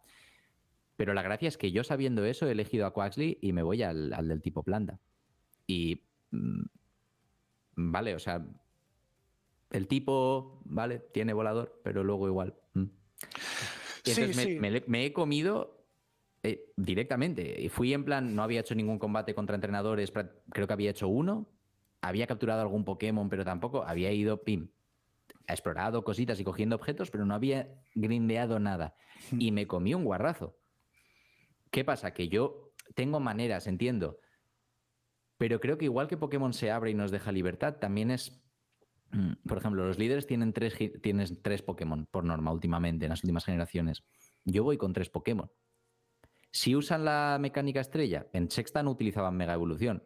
Pues en sexta yo prefiero no usarla contra líderes. Aquí sí que utiliza entera. Pues sí, voy a tope. Mm, entiendo lo que dices y es verdad que debería ser más orgánico y al final, si lo tenemos que hacer los jugadores, es buen diseño de niveles. Mm, buen diseño de videojuego. Bueno, a ver, mm. Pero sí, que, tienes libertad. Por eso sí, sí, claro. Sí que tienes. Yo lo que quiero de Pokémon es que me suelte. Sí, sí, sí. Tanto a nivel argumental como a nivel desafío. Cuantas más facilidades me des para, si yo quiero más difícil, más difícil, y cuanto, si yo quiero más fácil, más fácil, bien, pero justo ahí, está. Ahí está, porque por ejemplo, a mí me han llegado a decir es que mm, deberían de dar la opción de que si te mandan al Pokémon se va a tomar por saco. Mira, no, no, no, Pokémon no es un Souls, ¿vale? Si tú quieres convertirlo en un Souls, hazlo. Cuando te maten al Pokémon, lo largas, lo liberas de tu equipo. Ya está, tienes la opción. Pero no es el camino. Pero sí que es cierto que, por ejemplo, hay muchas mecánicas. La que tú has comentado, cuando, cuando ves por primera vez a un Pokémon, no sabes qué es o sea, tú no sabes si ese bicho de ahí, que tiene forma de planta, es un Pokémon de tipo planta. Resulta que es de tipo roca. Y te lo comes con papas. Vale, muy bien. Pero cuando lo capturas, que almacenas todos los datos, puedo llegar a entenderlo. Pero muchas veces, simplemente enfrentándote a él, ya te aparece la ayuda de eficaz, súper eficaz, súper no sé qué. Por ejemplo, a mí sí que me gustaría una opción que me dijese, no quiero mostrar estas ayudas. Es una tontería, ¿vale? Pero el hecho de tenerlos ahí, pues a mí a mí personalmente, eh, no, me, no me termina de gustar. Yo entiendo que el juego no es para mí, pero es un punto mm. de dificultad añadida que puedes quitar o, poner sin... ¿Cómo? No, no, que yo lo de eh, típico que decimos, no, el juego no es para ti. Bueno, puede serlo, ¿por qué no? Yo creo que son conscientes de que eh, mis sobrinos, si esos esperan hasta Navidad, pero el que está aquí día uno somos tú y yo. Mm, tontos no son. No te digo que, nos traten como público prioritario, porque no, siempre ha sido y siempre será público mm, nueve, diez años, más o menos, ¿vale? y no pasa nada. Pero cada vez creo que han, hecho más hueco. Yo estoy contigo en, eso, en que a lo mejor poder desactivar ciertas opciones, siempre se dice mucho lo del repartir experiencias, se dicen... Bueno, fíjate que ese es el que, el que a mí menos, menos por saco me da. Ahora es, es, verdad que es cómodo y reduce el grindeo, pero, pero bueno, a mí, mm, yo soy, que es otra de las cosas que hay en el libro, entender Pokémon más allá de la oficialidad, también ahí tiene una comunidad de hackrooms y cositas de estas muy, muy potente. Mm. Hay muchos en los que puedes hasta, hasta puedes afectar eh, la cantidad de experiencia que ganas, tanto hacia arriba como hacia abajo. Mm, un equilibrio entre coherencia narrativa, los Pokémon no se pueden morir porque la idea es que si se debilitan, los recuperas, eh, te haces más amigo, te haces más fuerte y la vida va a decaerse y levantarse. Vale, esa, parte la entiendo. Mm, pero un equilibrio entre cositas para activar, cositas para desactivar, igual que ahora puedes ponerme unas cejas no sé cómo en el juego, dame más opciones por ahí. Esa, parte la, puedo entender. Sí, es, claro, yo no pido que, que, impongan nada, que impongan una dificultad o que... Y también entiendo que poner un nivel de dificultad más alto o más bajo, en plan nivel fácil, normal y difícil, es complicado porque no estamos hablando de subir el nivel del Pokémon. Estamos hablando de que a lo mejor un Pokémon de nivel 15 que me ha pasado, me ha metido una turra un Pokémon de nivel 20 por un determinado movimiento que me ha hecho. No es solo el nivel. Entonces, claro, poner una dificultad difícil en Pokémon implica reestructurar cómo tienes distribuidos los Pokémon a ese nivel, porque cambian muchas cosas. Yo entiendo que es distinto, pero y yo con la dificultad de este Pokémon estoy bastante contento. Bastante. Porque es lo que tú has dicho. Yo ya me metí. A mí me ha matado ya tres veces. Cosa que en otros juegos no me haya pasado. Yo que habéis jugado más, pero yo es que es verdad que lo que decís de no mostrar eh, lo de super eficaz o eficaz, creo que sobre, sobre, todo para jugadores que quieren jugar novatillos como yo, que quieren jugar porque yo lo veo. O sea, la primera vez doy un poco al tuntún, el mordisco, el no sé qué, el arañazo, y lo doy. Pero es que luego la siguiente vez ya me dice súper eficaz, eh, no sé qué. Pues ya doy a esos. Porque sé que bien a lo mejor que si tú aciertas, si tú a un tipo planta le metes fuego que te ponga súper eficaz ya para siempre, pero no sabes lo que hace un mordisco, pues que no te lo ponga. Claro. Exacto. Y entonces es como un equilibrio. Pero bueno, al final. Bueno. No, que no, eh, que no me voy a quejar. Vuelvo a eh, repetir que, porque es complicado, porque claro, porque ya es tener un registro tu interno de qué ataques les has hecho a cada tipo de Pokémon y bueno, es complicado. De hecho, de hecho yo salvo, salvo eh, cuando queramos entrar de los fallos técnicos entramos, pero salvo eso, a mí el juego de momento, y no he jugado mucho, me está gustando para no ser fan de Pokémon y, y tal. A mí tengo que decir que me está, me está gustando. Sí que es verdad que sí, para mí, yo, tengo una sensación de que, de que es un Pokémon muy fresco, cosa que no me pasó con Espada y Escudo, no me pasó. Y como con XI. XI para mí fue un es como que estaba, siempre se quedaba la mitad. Y Espada y Escudo me pasó lo mismo. No sé si es personal o que el juego estuvo ahí. pero en este caso, Sol y eh, Luna y, y Púrpura y Escarlata. Vais a ver el primer baneo del canal. Bueno, seguid, hablando. La fama trae fama, ¿eh? No, no, es, un, es un bot, de pinta de bot. De pinta de bot. totalmente, totalmente. No, pero em, yo estoy de acuerdo, por ejemplo, es en el libro hablo de que es una cuestión de escala, ¿vale? Mm, en tercera yo me creía que el mar de joven era infinito y, simplemente es porque cabía poquito en la pantalla y como ibas cuadro a cuadro te daba una sensación tal. Los gráficos de sexta hace que vean mucho los extremos de, cada orilla fácilmente. Entonces, mm, o como eh, en Espada y Escudo te meten pueblos enormes que se ven casas a, lo, a lo hondo, mm, increíble, pero hay unas vallas a los dos metros, que ya no puedes pasar. Entonces, si haces eso, que es un problema que, había una disonancia entre linealidad, un diseño muy, muy lineal, y un mundo construido para 3D, eh, para impresionar, para generar perspectivas. Hay en séptima una cosa que creo que lo resume perfecto. En la aldea, en la isla Pony, en una aldea marítima que hay, te dice una chica, el mar es increíble, es infinito y ojalá poder recorrerlo con mis Pokémon. Y yo cada vez que hablo con ella pienso, pues te vas a fastidiar, porque es un juego lineal como pocos y no puedes, no puedes cruzar el mar, ¿vale? De la misma manera que lo hacías en joven. Entonces creo que, vale, el mundo será más o menos bonito, incluso perdemos mucho a nivel técnico por abrirlo tanto, pero igual que es descubrir, Pokémon tiene que ser explorar. Y tienes que tener la libertad de, mm, me voy a meter en esta cueva a ver qué hay. Sí. Eso y, creo que. Y, cuevas en púrpura y escarlata hay un montón. Aquí se hace bien en espada, escudo, XI, incluso sol y luna en ciertos momentos, esa linealidad. O la haces con una historia que merezca la pena, tipo blanco y negro para mí. Eh, incluso ahí se dejaban áreas opcionales para explorar. O linealidad y Pokémon son conceptos que no, que no casan. Pues es que mira, también hay otra cosa aquí que. Eh, bueno, con la fama llegan los haters. Eso lo sabemos. Y últimamente, cada vez que sale un nuevo Pokémon, sale la horda de haters. Que se, se, autodenominan fans, pero solamente están criticándolo. Yo los llamo los hater fans. ¿Vale? Porque sí, porque es que es cierto que eh, por bandera lo que se suele decir en estos casos es cómo puedes defender este juego estando hecho así. Entonces, claro, ¿hasta qué punto tienen aquí razón? Yo eh, sí que he leído, aparte, ahora, dejo hablar a Isra, eh, sí que he visto mucha gente que dice, ¿por qué a Cyber, por ejemplo, a Cyberpunk, Cyberpunk se le dio palos por aburrir? Que yo, creo que no, este Pokémon no está al nivel del Cyberpunk, que estaba rotísimo.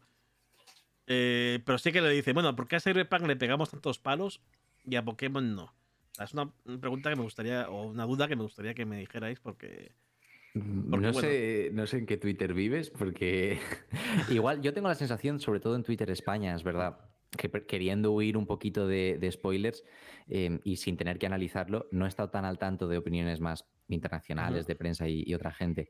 Pero en, en Comunidad España no sé si es porque está en Paldea, he notado más positividad que en otros anuncios, que en otros juegos. Espada y escudo, desde luego. Todo cualquier cosa que no sea amenazar de muerte a, a, Masuda me parece ya, vamos. Pero, pero es verdad que hate siempre va a haber. A mí lo que me fastidia con Pokémon es que si yo digo me gusta mucho y es todo lo que he soñado, pero estos gráficos, hijo mío, hay que hacer algo. Y si yo lanzo esto en, en el estudio indie en el que estoy, ¿no comemos? Así te lo digo, no tengo ese nombre, no tengo también esa magia, también ese imaginario que Pokémon se ha ganado, pero si hago eso a nivel técnico, no comemos. Puedes tener que decir, tienes que poder decir las dos cosas. Sí, claro. Y, Que no, y que no pase nada. Y no es por ser gallego, ¿eh? no es por ser frío. Un besito para toda la gente de Galicia. No es, no es por quedar en equidistante entre dos tierras. Es que tiene muchas cosas buenas, tiene cosas malas. Yo creo que se le ha pegado. Que se le ha pegado. Y si y yo evito entrar en Twitter, pero cada vez que entro me veo. Mm, algún glitch, algún bug, algún vídeo. El, de los niños estos en la escuela me lo he visto esta mañana. Sí, el del niño que están haciendo.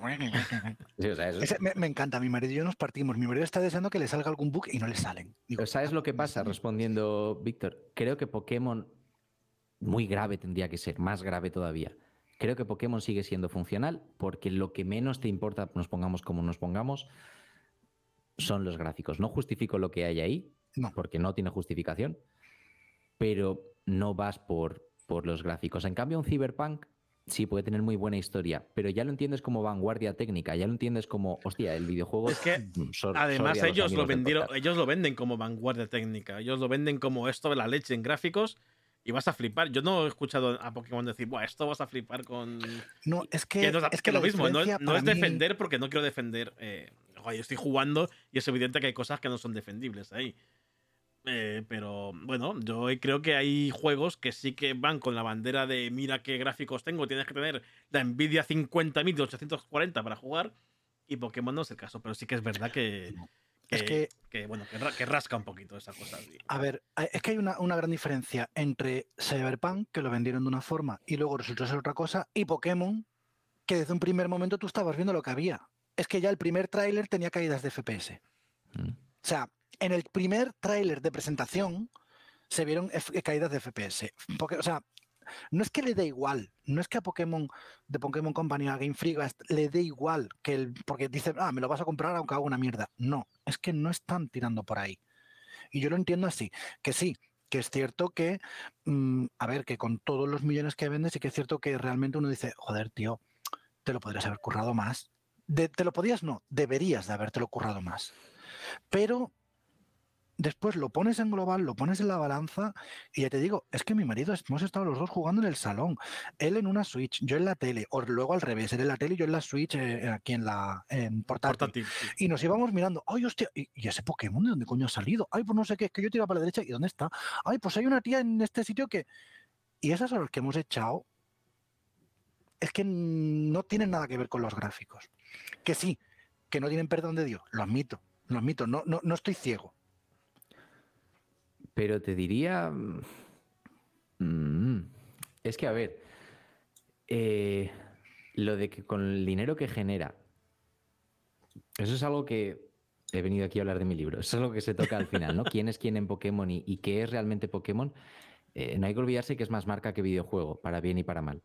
¿vale? Y no hay que olvidarse que tenemos los mismos ciclos de producción, en esencia, que cuando se hacían jueguitos para Game Boy Color o Game Boy Advance. Y cuesta, pues desde que estoy en un estudio de videojuegos, sea ciencia cierta que desarrollar hoy en día, y más para Switch, mm, por los problemas que te pone la pobre, sí, claro. cuesta mucho más o puede tener mucha más exigencia técnica que en aquel entonces. El equipo no es en proporción mucho, mucho mayor. Y el dinero que genera Pokémon, que es mucho, incluso el de los propios juegos, no vuelve 100%. No hay datos, ¿vale? Y no me las voy a dar de, que lo sé, pero sé que no vuelve 100%, sino que eso tiene que nutrir a una marca y que el propio videojuego tiene que responder como organizo eventos competitivos. Pues poquito, porque me consta, pero poquito dinero ahí. Mm, dinero a las cartitas, dinero a los peluchos. No va todo. Vale, entonces, mm, sí que es verdad que desde luego es una cuestión de enfoque y de producción. Una saga anualizada. Mm, es que Pokémon no se puede permitir un retraso, porque entonces, ¿qué retrasas? La serie, las cartas, eh, em, la actualización de Pokémon Go. Mm, Pokémon, no es un videojuego, no es, solo un videojuego. Exacto, exacto. Es, una franquicia y hay que entenderla como, como tal. Entonces, God of War se retrasa y sí, Twitter se incendia, vale. Pero a la hora de la verdad, bueno, mejor juego. Bueno, God of War se, retrasó y Zelda igual. Por eso te digo, se retrasan. Pueden hacerlo, entre comillas. Hay que responder a inversores, pero tú al inversor le dices voy a hacer NFTs y, te da palmas con las nalgas. Entonces, muy bien. Pero se puede retrasar. Pokémon, en cambio, mm.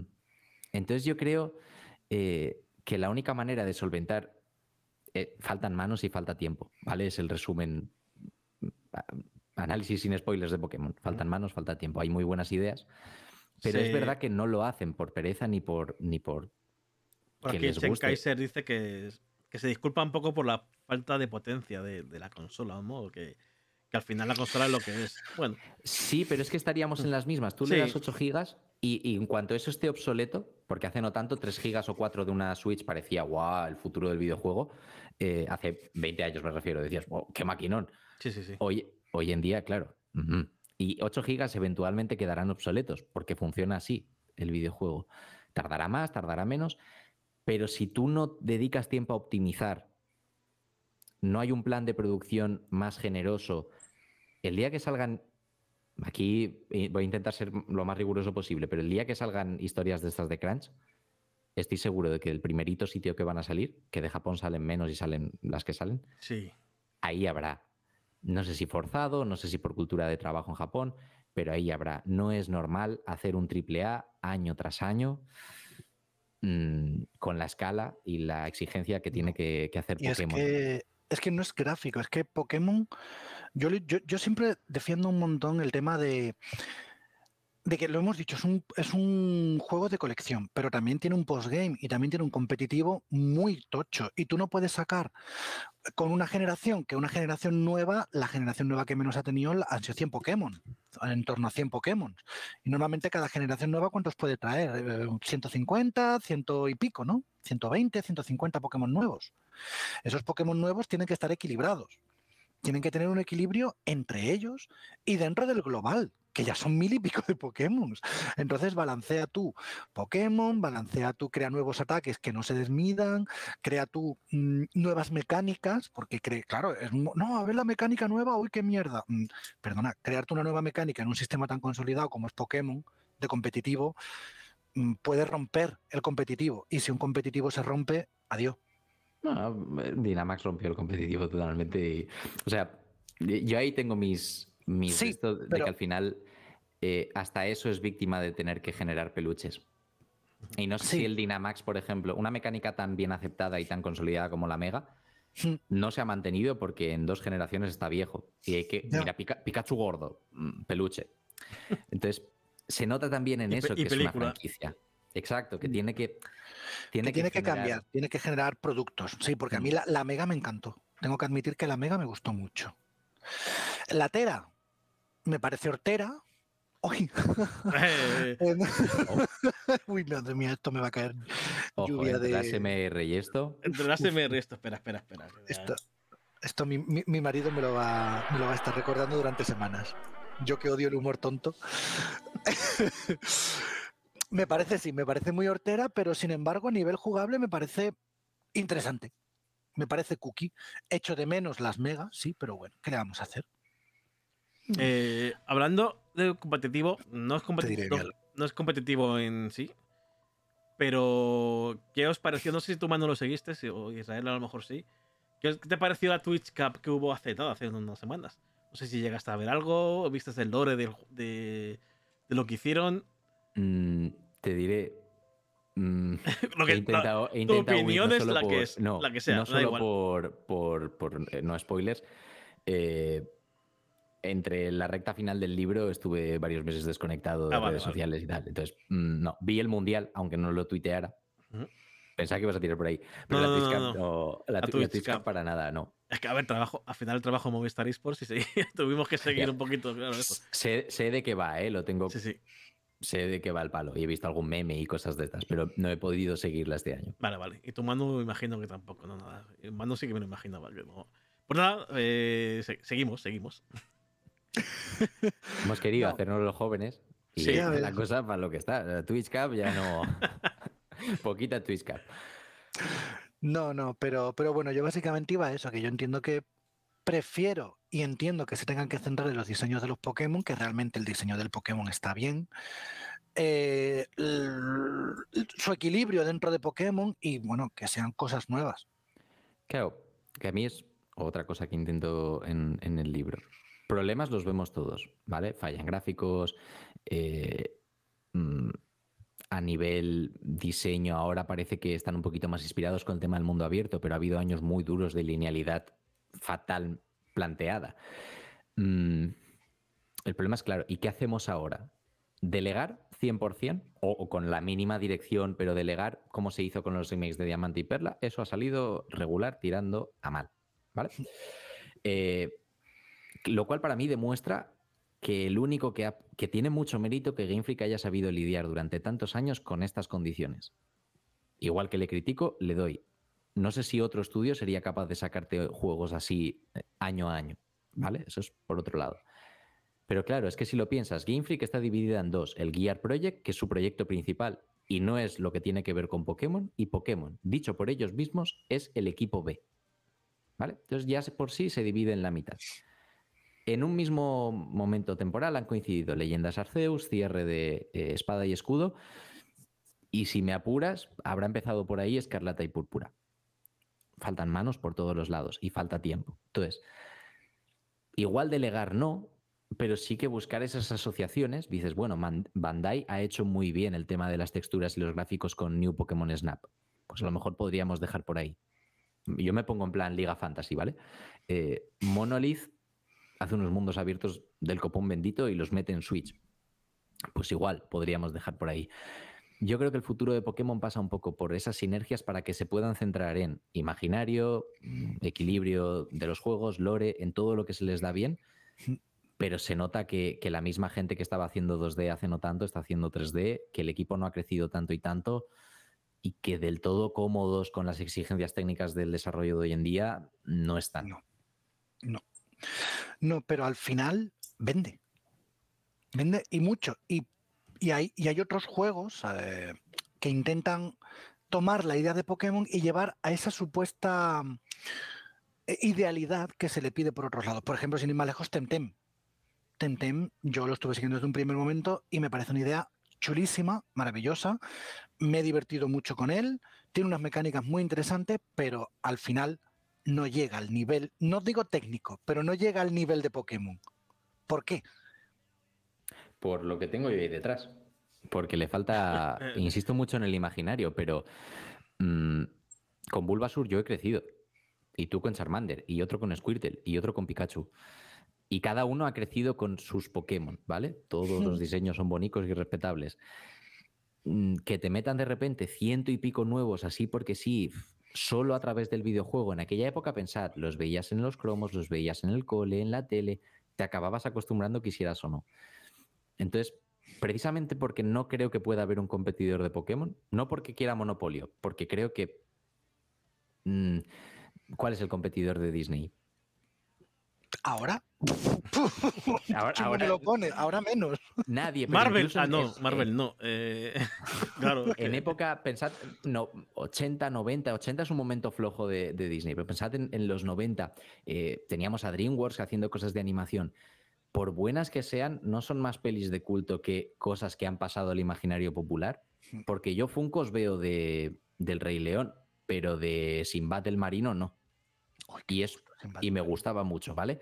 Pero me refiero a eso, que mm, asumiendo que no creo que nadie consiga el nivel con esa misma idea, hubo muchos intentos. Estaba Spectrops cuando yo era más pequeñito.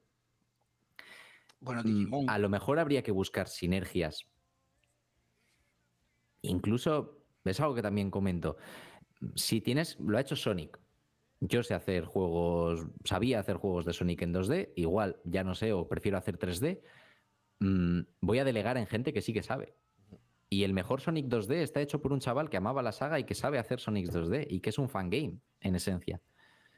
Pues si pierde ese miedo a, soltar la saga, pero no a soltarla como cuando tú dices, eh, voy a hacerme productividad de esta, voy a ponerme en plan productivo, youtuber de productividad, y me hago una to-doist de estas de, de 100.000 ítems, ¿vale?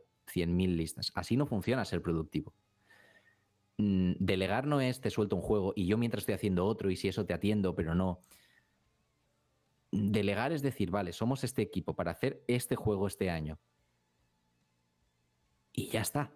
Hablando de delegar, eh, ¿qué daría Israel Mayen porque de Pokémon Company se presentara un día en las oficinas de su trabajo y dijera, mira, eh, queremos delegar el desarrollo del nuevo Pokémon aquí?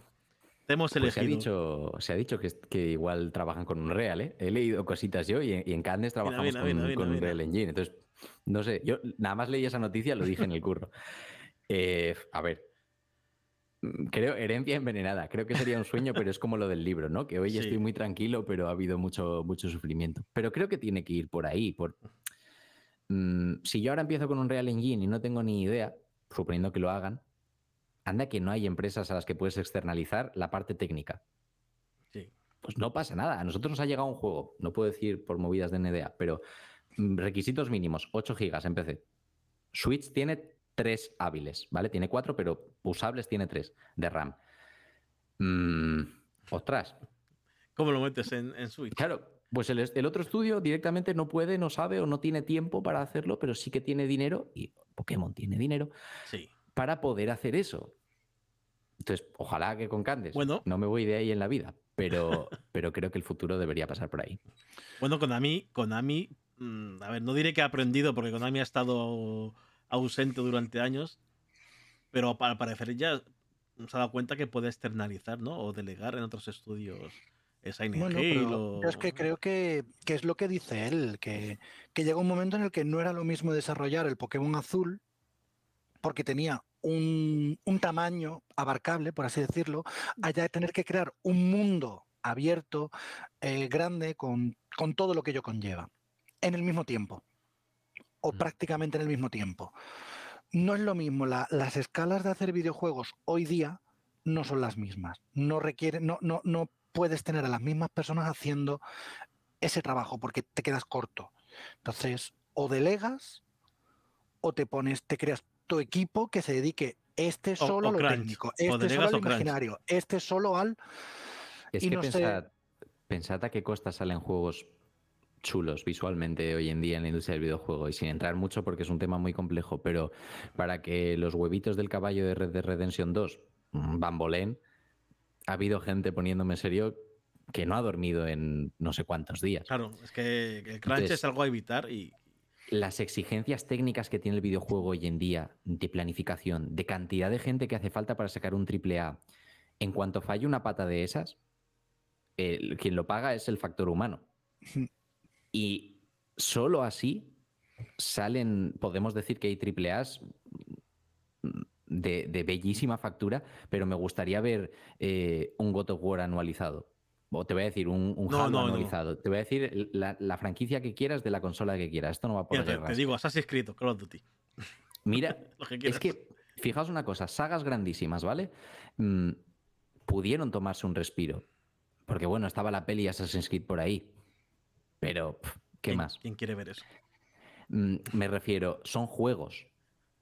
todo lo explotados y todo lo comercializados que quieras, pero son juegos y como tal se pudieron tomar un respiro. Pokémon hace no tanto dejaba pasar un año tal, pero eso me estoy yendo a época de ese, me estoy yendo a época sí que hace tanto. Pero ahora mismo ha entrado en una maquinaria en la que ya no solo son consolas, ya no solo son series, son también móviles. Las cartas han cobrado un peso que hace no tanto tiempo no tenían, estaban más bueno, de, hecho, yo he visto anuncios que dicen, los has visto en las cartas, ahora disfrútalos en el juego. El Arceus se promocionaba así. Los has visto en las cartas, ahora juégalos. ¿Cómo, que los he visto en las cartas? Hola, ¿qué es eso? Así se promocionaba Arceus. A, mí eso en particular no me molesta porque mucha gente dice, no, Pokémon Go tal. Yo me alegro de que haya entrado gente nueva y hoy podamos decir Pokémon arrasa cada lanzamiento que hace. Porque en quinta eso no estaba tan claro, ¿eh? Ahí tambaleaba la cosa, ahí daba un poco de miedito. Pero, pero sí que es verdad que, que tiene que responder a muchas cosas. Entonces. Mm. Morir de éxito. Mm, bueno, de éxito, pero que es demasiado, es demasiado lo que tiene que mover. Sí, sí, entonces hace falta. Tú puedes aguantar haciendo noches de flexo estudiando lo que puedes aguantar. Llegará un momento en que te sobarás ahí en el teclado. Mm, ¿Qué hace falta? Planificar y planificar a un nivel muy, muy global de lo que quieres, quieres ser Pokémon como marca. ¿Quieres seguir siendo esto? No puede hacerlo con los recursos que, no económicos, ¿eh? de personal y de tiempo que, le está dedicando. No puede, no puede. Y aún así, para que veáis, no, no son, son zurras. Aún así, hacía mucho que no me enganchaba algo de, de esta manera. Tiene, tiene magia, tiene magia. El peor día de Messi es mejor que cualquier día mío. Vale. Pues Pokémon va un poco por ahí. Sí, sí, sí. De hecho, evidentemente yo, yo, sigo diciendo porque muchos, eh, otra, de las críticas que se le suele hacer a Pokémon es que siempre es igual, que no evoluciona. Eso es, para mí es completamente falso, porque siempre presenta nuevas mecánicas, siempre, ah, siempre presenta nuevos Pokémon, pero aparte de eso, hay nuevas mecánicas y nuevas cosas que hacer. E, Escarlata y Púrpura, desde luego, lo ha conseguido. ¿Vale? El mundo abierto aunque ya se, ya se vio en la zona salvaje y luego en Arceus, eh, abierto, abierto es este. Hmm. ¿Vale? Me faltan cosillas que podrían pulirse más, pero en general sí. Pero, ¿para dónde? ¿Para dónde crees que puede ir Pokémon? ¿Para dónde crees que a mí me gustaría, porque mira, de quintas, quinta me parece en tantos sentidos la cima de muchas cosas, a nivel dificultad, a nivel historia, a nivel de exploración, más directo que, que a lo mejor a mí me gustaba mucho perderme en ciertas zonas, pero es verdad que no me pasé mi primer Pokémon porque me perdí. Más directo, eh, pixelar, unas animaciones muy, muy cuidadas. Se nota que mm, estaban en el, en el, momento dulce de su juego, ¿no? Esa transición al 3D fue durísima. Luego hubo que linealizar mucho, hubo que mm, animaciones de aquella manera. Luego el salto a, a, una consola de sobremesa. A Pokémon en los últimos años le han venido muchos giros muy tochos. Es como yo, en el mismo año que he hecho el libro, me he casado, me he independizado, en el mismo periodo. Y no sabía por dónde me venían, Dios mío. Hemos tenido perritas, una barbaridad. Hijos que yo sepa, espero, de momento, no. Pero me han venido por todos los lados. Pues le pasó un poco así a Game Freak, creo. Entonces yo espero y deseo que podamos, vale, vamos a ser un mundo abierto. All right. Nuestro juego, nuestra esencia es esta. Vamos a hacer dos, puede que hasta tres generaciones con esto, porque no nos olvidemos, Pokémon fue mm, JRPG, perspectiva cenital, mm, tal, cinco generaciones de la misma manera, 15 años, puliendo un poquito gráficamente, dale otras texturas, dale otras cosas a, a, los Pokémon, pero es la misma base y es la misma idea. Vale, quédate con esto. ¿Funciona? Púlelo. Dedica tiempo a la optimización, dedica tiempo a, nuevas regiones, a, que el mundo sea un poquito más interesante más allá de los propios Pokémon, que tenga las localizaciones un poquito más de chicha. Pero la fórmula es esta. O sea, yo lo tengo clarísimo. Ahora me gustaría que Pokémon pudiera sentarse un poquito, respirar y decir, este es mi rollo. Pero el camino es este. Sí, yo creo que también, porque esta exploración, este descubrir el mundo Pokémon, que muchas veces se nos enseña en, el anime o en los cómics o en, los mangas, perdón, o en, las cartas, que se nos enseña un mundo Pokémon, a veces esa linealidad de los juegos impedía que se viese. Aquí le, falta camino por ver, por, hacer, pero se ve. Y yo, ya te digo, lo estoy disfrutando mucho, ese, ese descubrir este, este Paldea. Me está gustando bastante. Y espero que, que sí, que optimicen esto, que, que lo sigan agilizando, porque es una cosa que yo echo de menos en, la, en esta generación, que, le falta un poquito de agilidad, que ya vimos en Arceus, que ya se vio, que no, es, no le estoy viendo nada nuevo, es que ya se vio. Pero bueno, pero por lo demás, lo dicho, muy contento, muy... ¿Se puede, ¿Se puede arreglar los fallos técnicos de Pokémon con un parche? Imagino que sí, pero... A ver, mm, no sé. Poderse, nosotros hace poco tuvimos un caso esto sí podría decirlo, pero me da vergüencita. Eh, un juego que es, Son las tenía que haber salido con, un, con, un, parche, ¿vale? Eh, pero había que sacarlo ya, ya, ya. Y si eso pasa en lo indie, imagínate en Pokémon, había que sacarlo ya, ya, ya y no podía esperar al parche. De salida, es un port. Mm, bajaba de 30 más de lo que me gustaría admitir, ¿vale? Y es un plataformas. Entonces, se le pide cierta agilidad, dolía bastante. Hoy es plenamente jugable, ¿vale? Pero claro, ha habido que esperar un tiempo dedicado casi en exclusiva con personal en exclusiva y porque no teníamos otros proyectos mucho más urgentes. Mm, ¿Pokémon puede esperar y puede dedicar ese tiempo o ya está pensando en el DLC? Y ya está pensando en, eh, la, décima generación, claro. yo, creo que ya está pensando en el juego del año que viene y el DLC ya lo tiene medio terminado. De hecho, probablemente esté, esté, pasando todo en paralelo. Ahora mismo, no sé si décima generación a lo mejor eso no, pero eh, el remake de turno, el spin-off tipo Leyendas Arceus, si tiene que haberlo, tipo Let's Go, todo eso está pasando ya y no nos hemos enterado. Decías, esto ya ha pasado en Leyendas Arceus, pero claro, como se ha desarrollado en paralelo, ahí es donde pica porque si hubieras esperado un poquito más, dices, ostras, ¿cómo ha funcionado y cómo ha gustado esto? Lo vamos a implementar. Hmm. Pero como ha ido en paralelo, sale a la vez, yo he hecho unas cosas, tú otras, vale. Yo creo que se puede solucionar mínimo, reducir caídas, un poquito de optimización se puede hacer, ¿vale? Yo no controlo tanto la parte técnica, pero lo veo cada día en el trabajo. Se puede. No vas a cambiar el juego porque no vas a lanzar un parche Next Gen, no eres CD Projekt. No puedes dedicarle ese tiempo solo a eso puedes mejorar un poco la experiencia, pero quien se esté pensando si va a mejorar mucho y si no me lo compro porque tal, mm, creo que por desgracia vas a tener una experiencia similar como mínimo. Sí, y que no es mala, pero se nota, se nota, se nota. Esos, esos, esas caídas de, bueno, caídas de frame, esas animaciones tan cortadas cuando pasas a partir de una línea de visión, el, pop, el popping que tiene, eh, las texturas que son muy pobres muchas veces. Como, como comentaba por aquí eh, Chen Kaiser, que a veces iba con, el Pokémon suyo y de pronto se chocaba con algo que no, no se había ni generado todavía, porque iba rápido, porque hay un momento en el que ah, tu bicho va más rápido y no da tiempo a que se genere el Pokémon y te lo chocas. Y es como, pero Además, en plan, no te voy a decir, porque hay veces que te chocas con unos Pokémon que son muy chiquititos y no los ves, pero que te chocas con un con un Psyduck, que un Psyduck se ve. Y se nota, da, un poco de pena, porque dices, joder, esto con un poco más de dedicación en el apartado técnico sería maravilloso. Sería increíble, pero en el global sigo diciendo que no estropea la experiencia. Claro, el problema es, si esto tuviera los gráficos de Breath of the Wild, mínimo, que tampoco son, ¿vale? Entienden muy bien la máquina en la que están, pero no te revolucionan la industria, ¿vale? No, son para, para nada, no, no. O sea, ni mucho menos, pero son bonitos, tienen un estilo artístico que compensa muy bien, que entiende muy bien en qué máquina está. Creo que el estilo artístico de este está bien, pero claro, si tuviera los gráficos de Breath of the Wild solo eso, no sé si Goti, ¿vale? No flipemos, pero a lo mejor mejor JRPG con autoridad de sobra para ganarla, pues podríamos estar ahí, o mejor juego de mundo abierto no es una categoría muy tal, pero creo que podría optar a premios y creo que podría dar un salto de calidad enorme.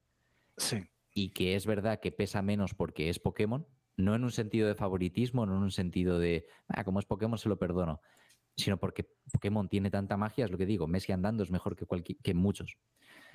Pues a Pokémon le pasa un poco igual, pero ostras, ¿tú te acuerdas cuando corría? ¿Y si corriera?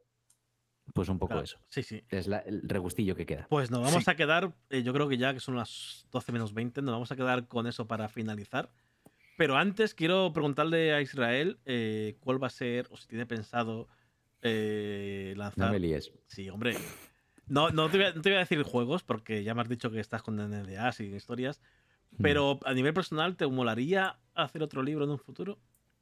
¿Te enfrascarías dentro de ese, de ese que dejaste por el de Pokémon? A ver.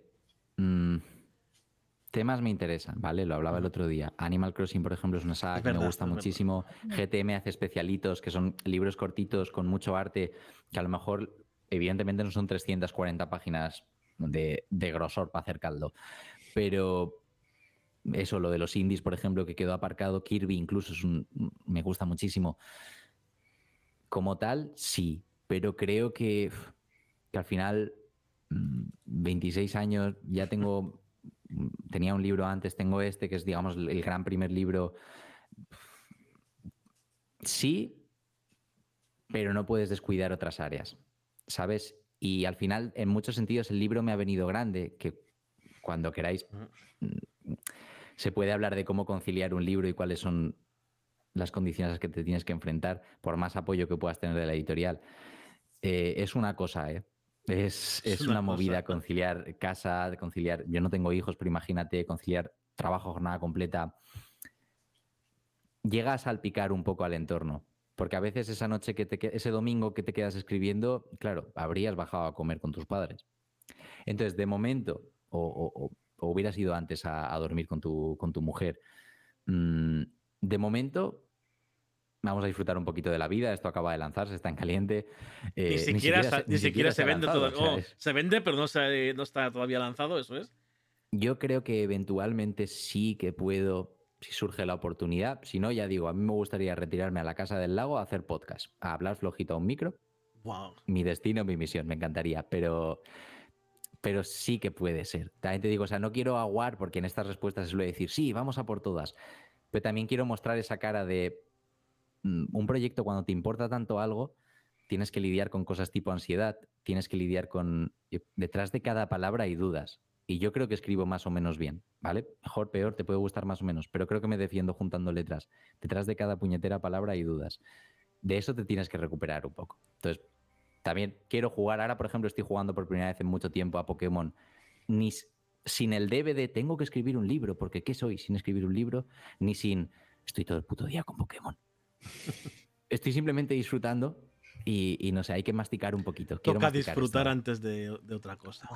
Eso Sí. yo, yo lo agradezco también desde el momento en el que dejé los análisis. Dejar de tener Mm. que jugar un juego que me gusta rápido para sacar un análisis es como ahora puedo jugarlo al ritmo que quiera. Si le quiero echar la 20 gana. horas, se las echo. Si le quiero echar una, se la echo.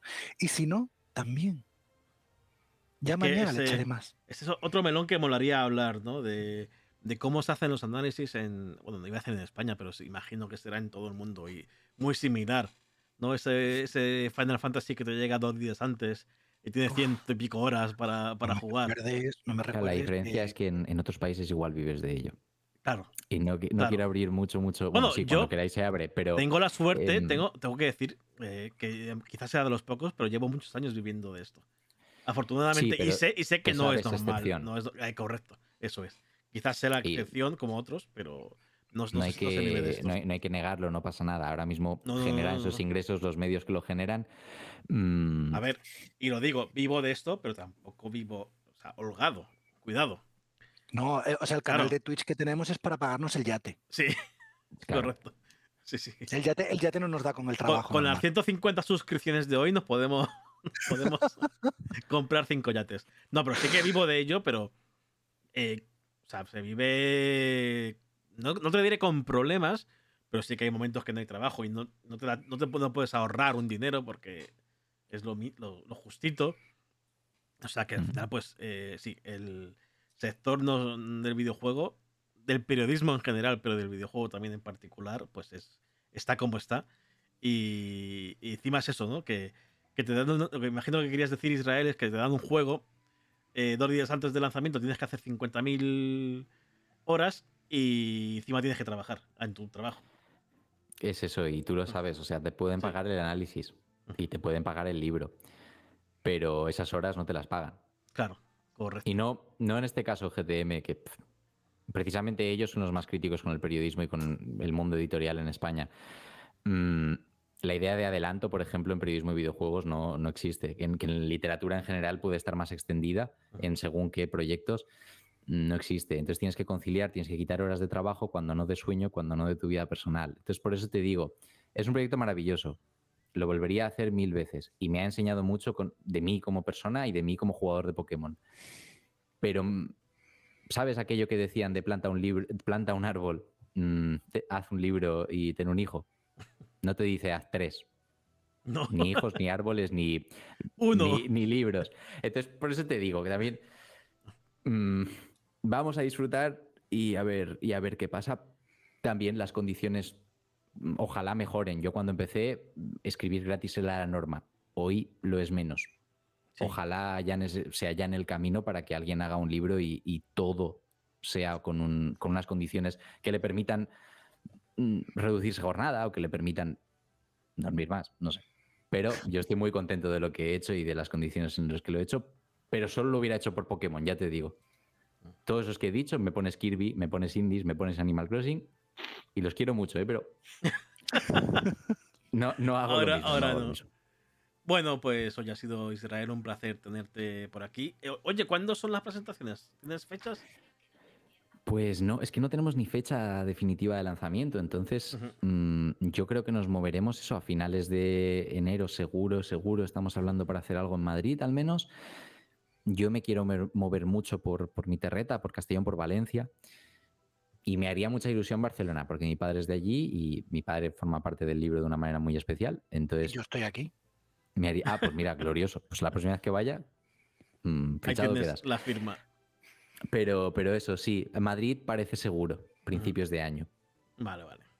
Eh, no es Navidad, ¿no? ¿no? No quieres hacer como Piqué con, y el día 1 de enero a jugar ahí. Deja, deja. No, no, no, tiene, no tiene, no tiene pinta de que vaya a ocurrir. Bueno, pues oye, eh, mañana, para los que quieran saberlo, mañana tendremos a Más Israel en Movistar Esports. En, allí yo no, voy a estar. Tengo un evento mañana, sé que no, no, puedo, no puedo estar otra vez contigo.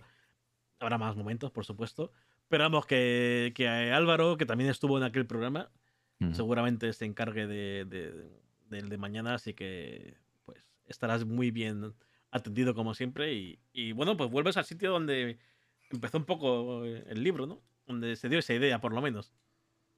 Sí, sí, pues muchísimas ganas. Siempre que me decís algo de Movistar y Sports, no sé si os acordáis aquella peli, había uno que se llamaba Alfalfa que le hacía el pelito así, se le levantaba el pelo. Pues a mí me pasa igual y quizá no el pelo, pero siempre me hace mucha... bueno, bueno. no, me hace, me hace muchísima ilusión siempre coincidir. Perfecto. Eh, no solo con Movistar, contigo, ahora con Manu, yo creo al final no es que vaya de, no va de números para mí, va de poder compartir un rato agradable mm, hablando de lo que más me gusta. Y yo creo que ojalá todo el mundo, tanto los que invitan como los que van a sitios, tuvieran esa mentalidad. Porque, por ejemplo, vosotros me parece que hacéis tremendo currazo para el poquito que lleváis y, hay que apoyar más este tipo de programas. Espacio donde poder hablar sin que te odien, sin tener que gritar. Sí, intentamos, intentamos no gritar, intentamos no odiar y, y dar la opinión. Oye, que, que Manu y yo hablamos, hablamos mucho de cine. Y por ejemplo, la semana pasada con Wakanda Forever a mí no me gustó tanto, a él le gustó más y ya está, no pasa nada. No, no le voy a odiar porque le guste más o menos una película, ni a él ni a nadie. le tengo que invitar a una cena porque Eso sí, salió ganando en la apuesta. no digas el qué, por si hay spoilers. ¿eh? pero sí que gané ahí. Y, ya está, pues nada, oye, eh, oye, la película me dicen que sí es de los clubs de los cinco por aquí en el chat. No me acuerdo, creo que, creo que me sonaría más el, Club de los Cinco. Mm, grupito de niños.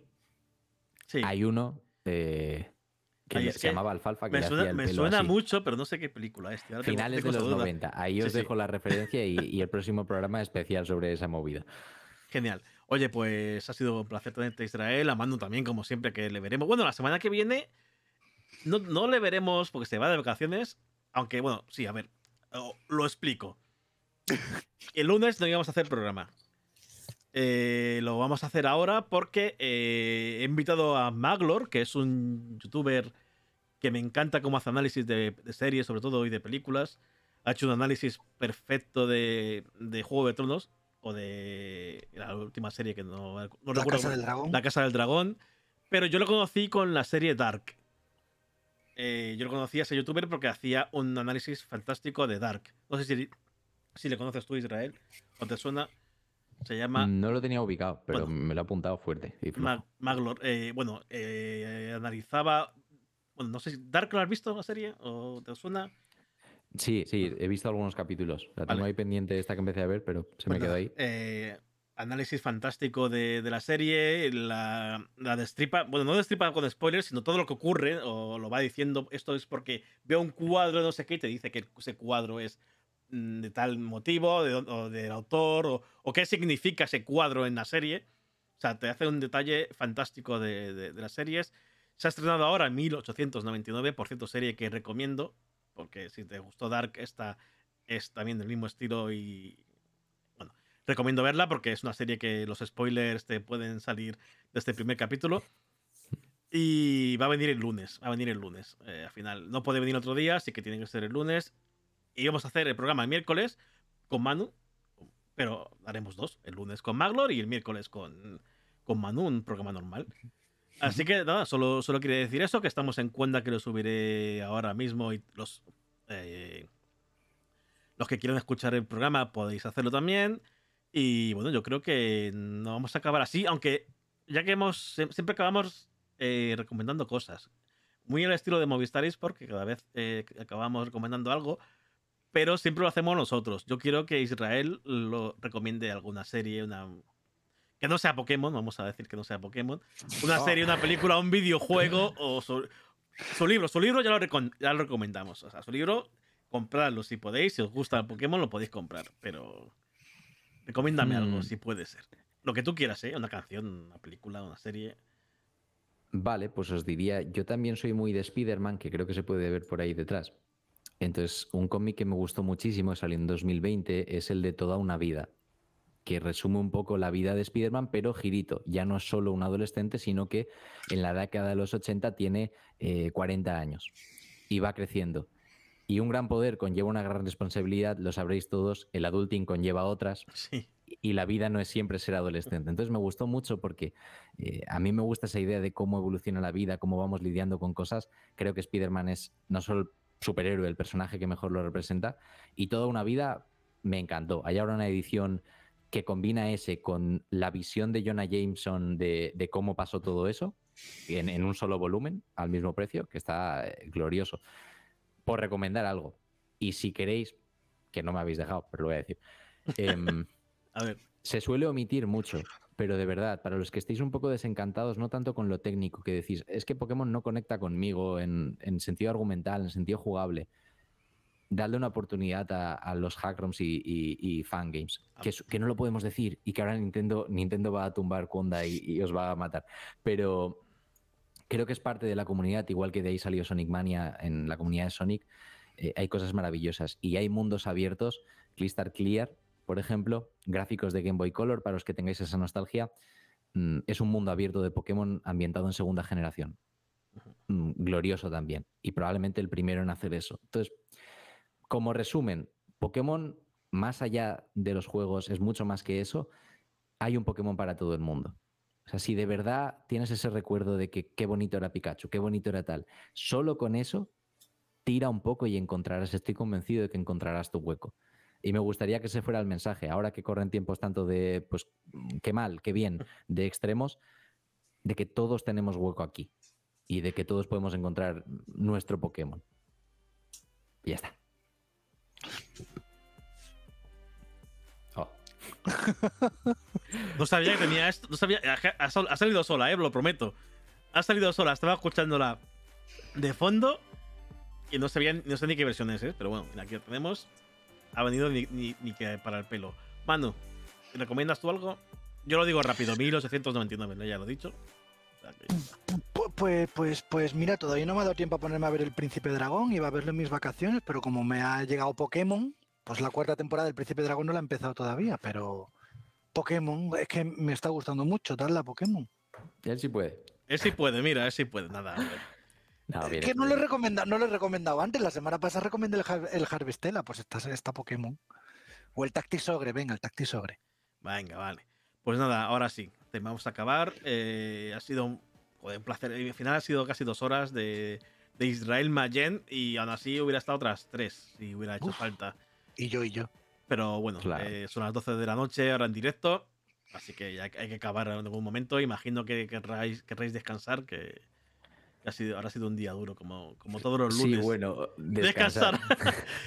Para los de podcast, acaba de enseñar en cámara su Nintendo Switch, o sea que se va a poner a jugar a Pokémon Escarlata en nudo. Manu también. Es posible, sí. Nos vemos por Paldea. Muy bien. Pues nada, chicos, ha sido un placer. Eh, acabamos aquí. Y espero que, nada, que mañana te lo pases bien en Movistar, eh, Israel, y hablaremos pronto en tu firma o antes. ¿Vale? Seguro que sí. Muchísimas gracias por la invitación y nos vemos pronto. Mando otro placer. Nos vemos el próximo lunes. Hasta luego. Adiós.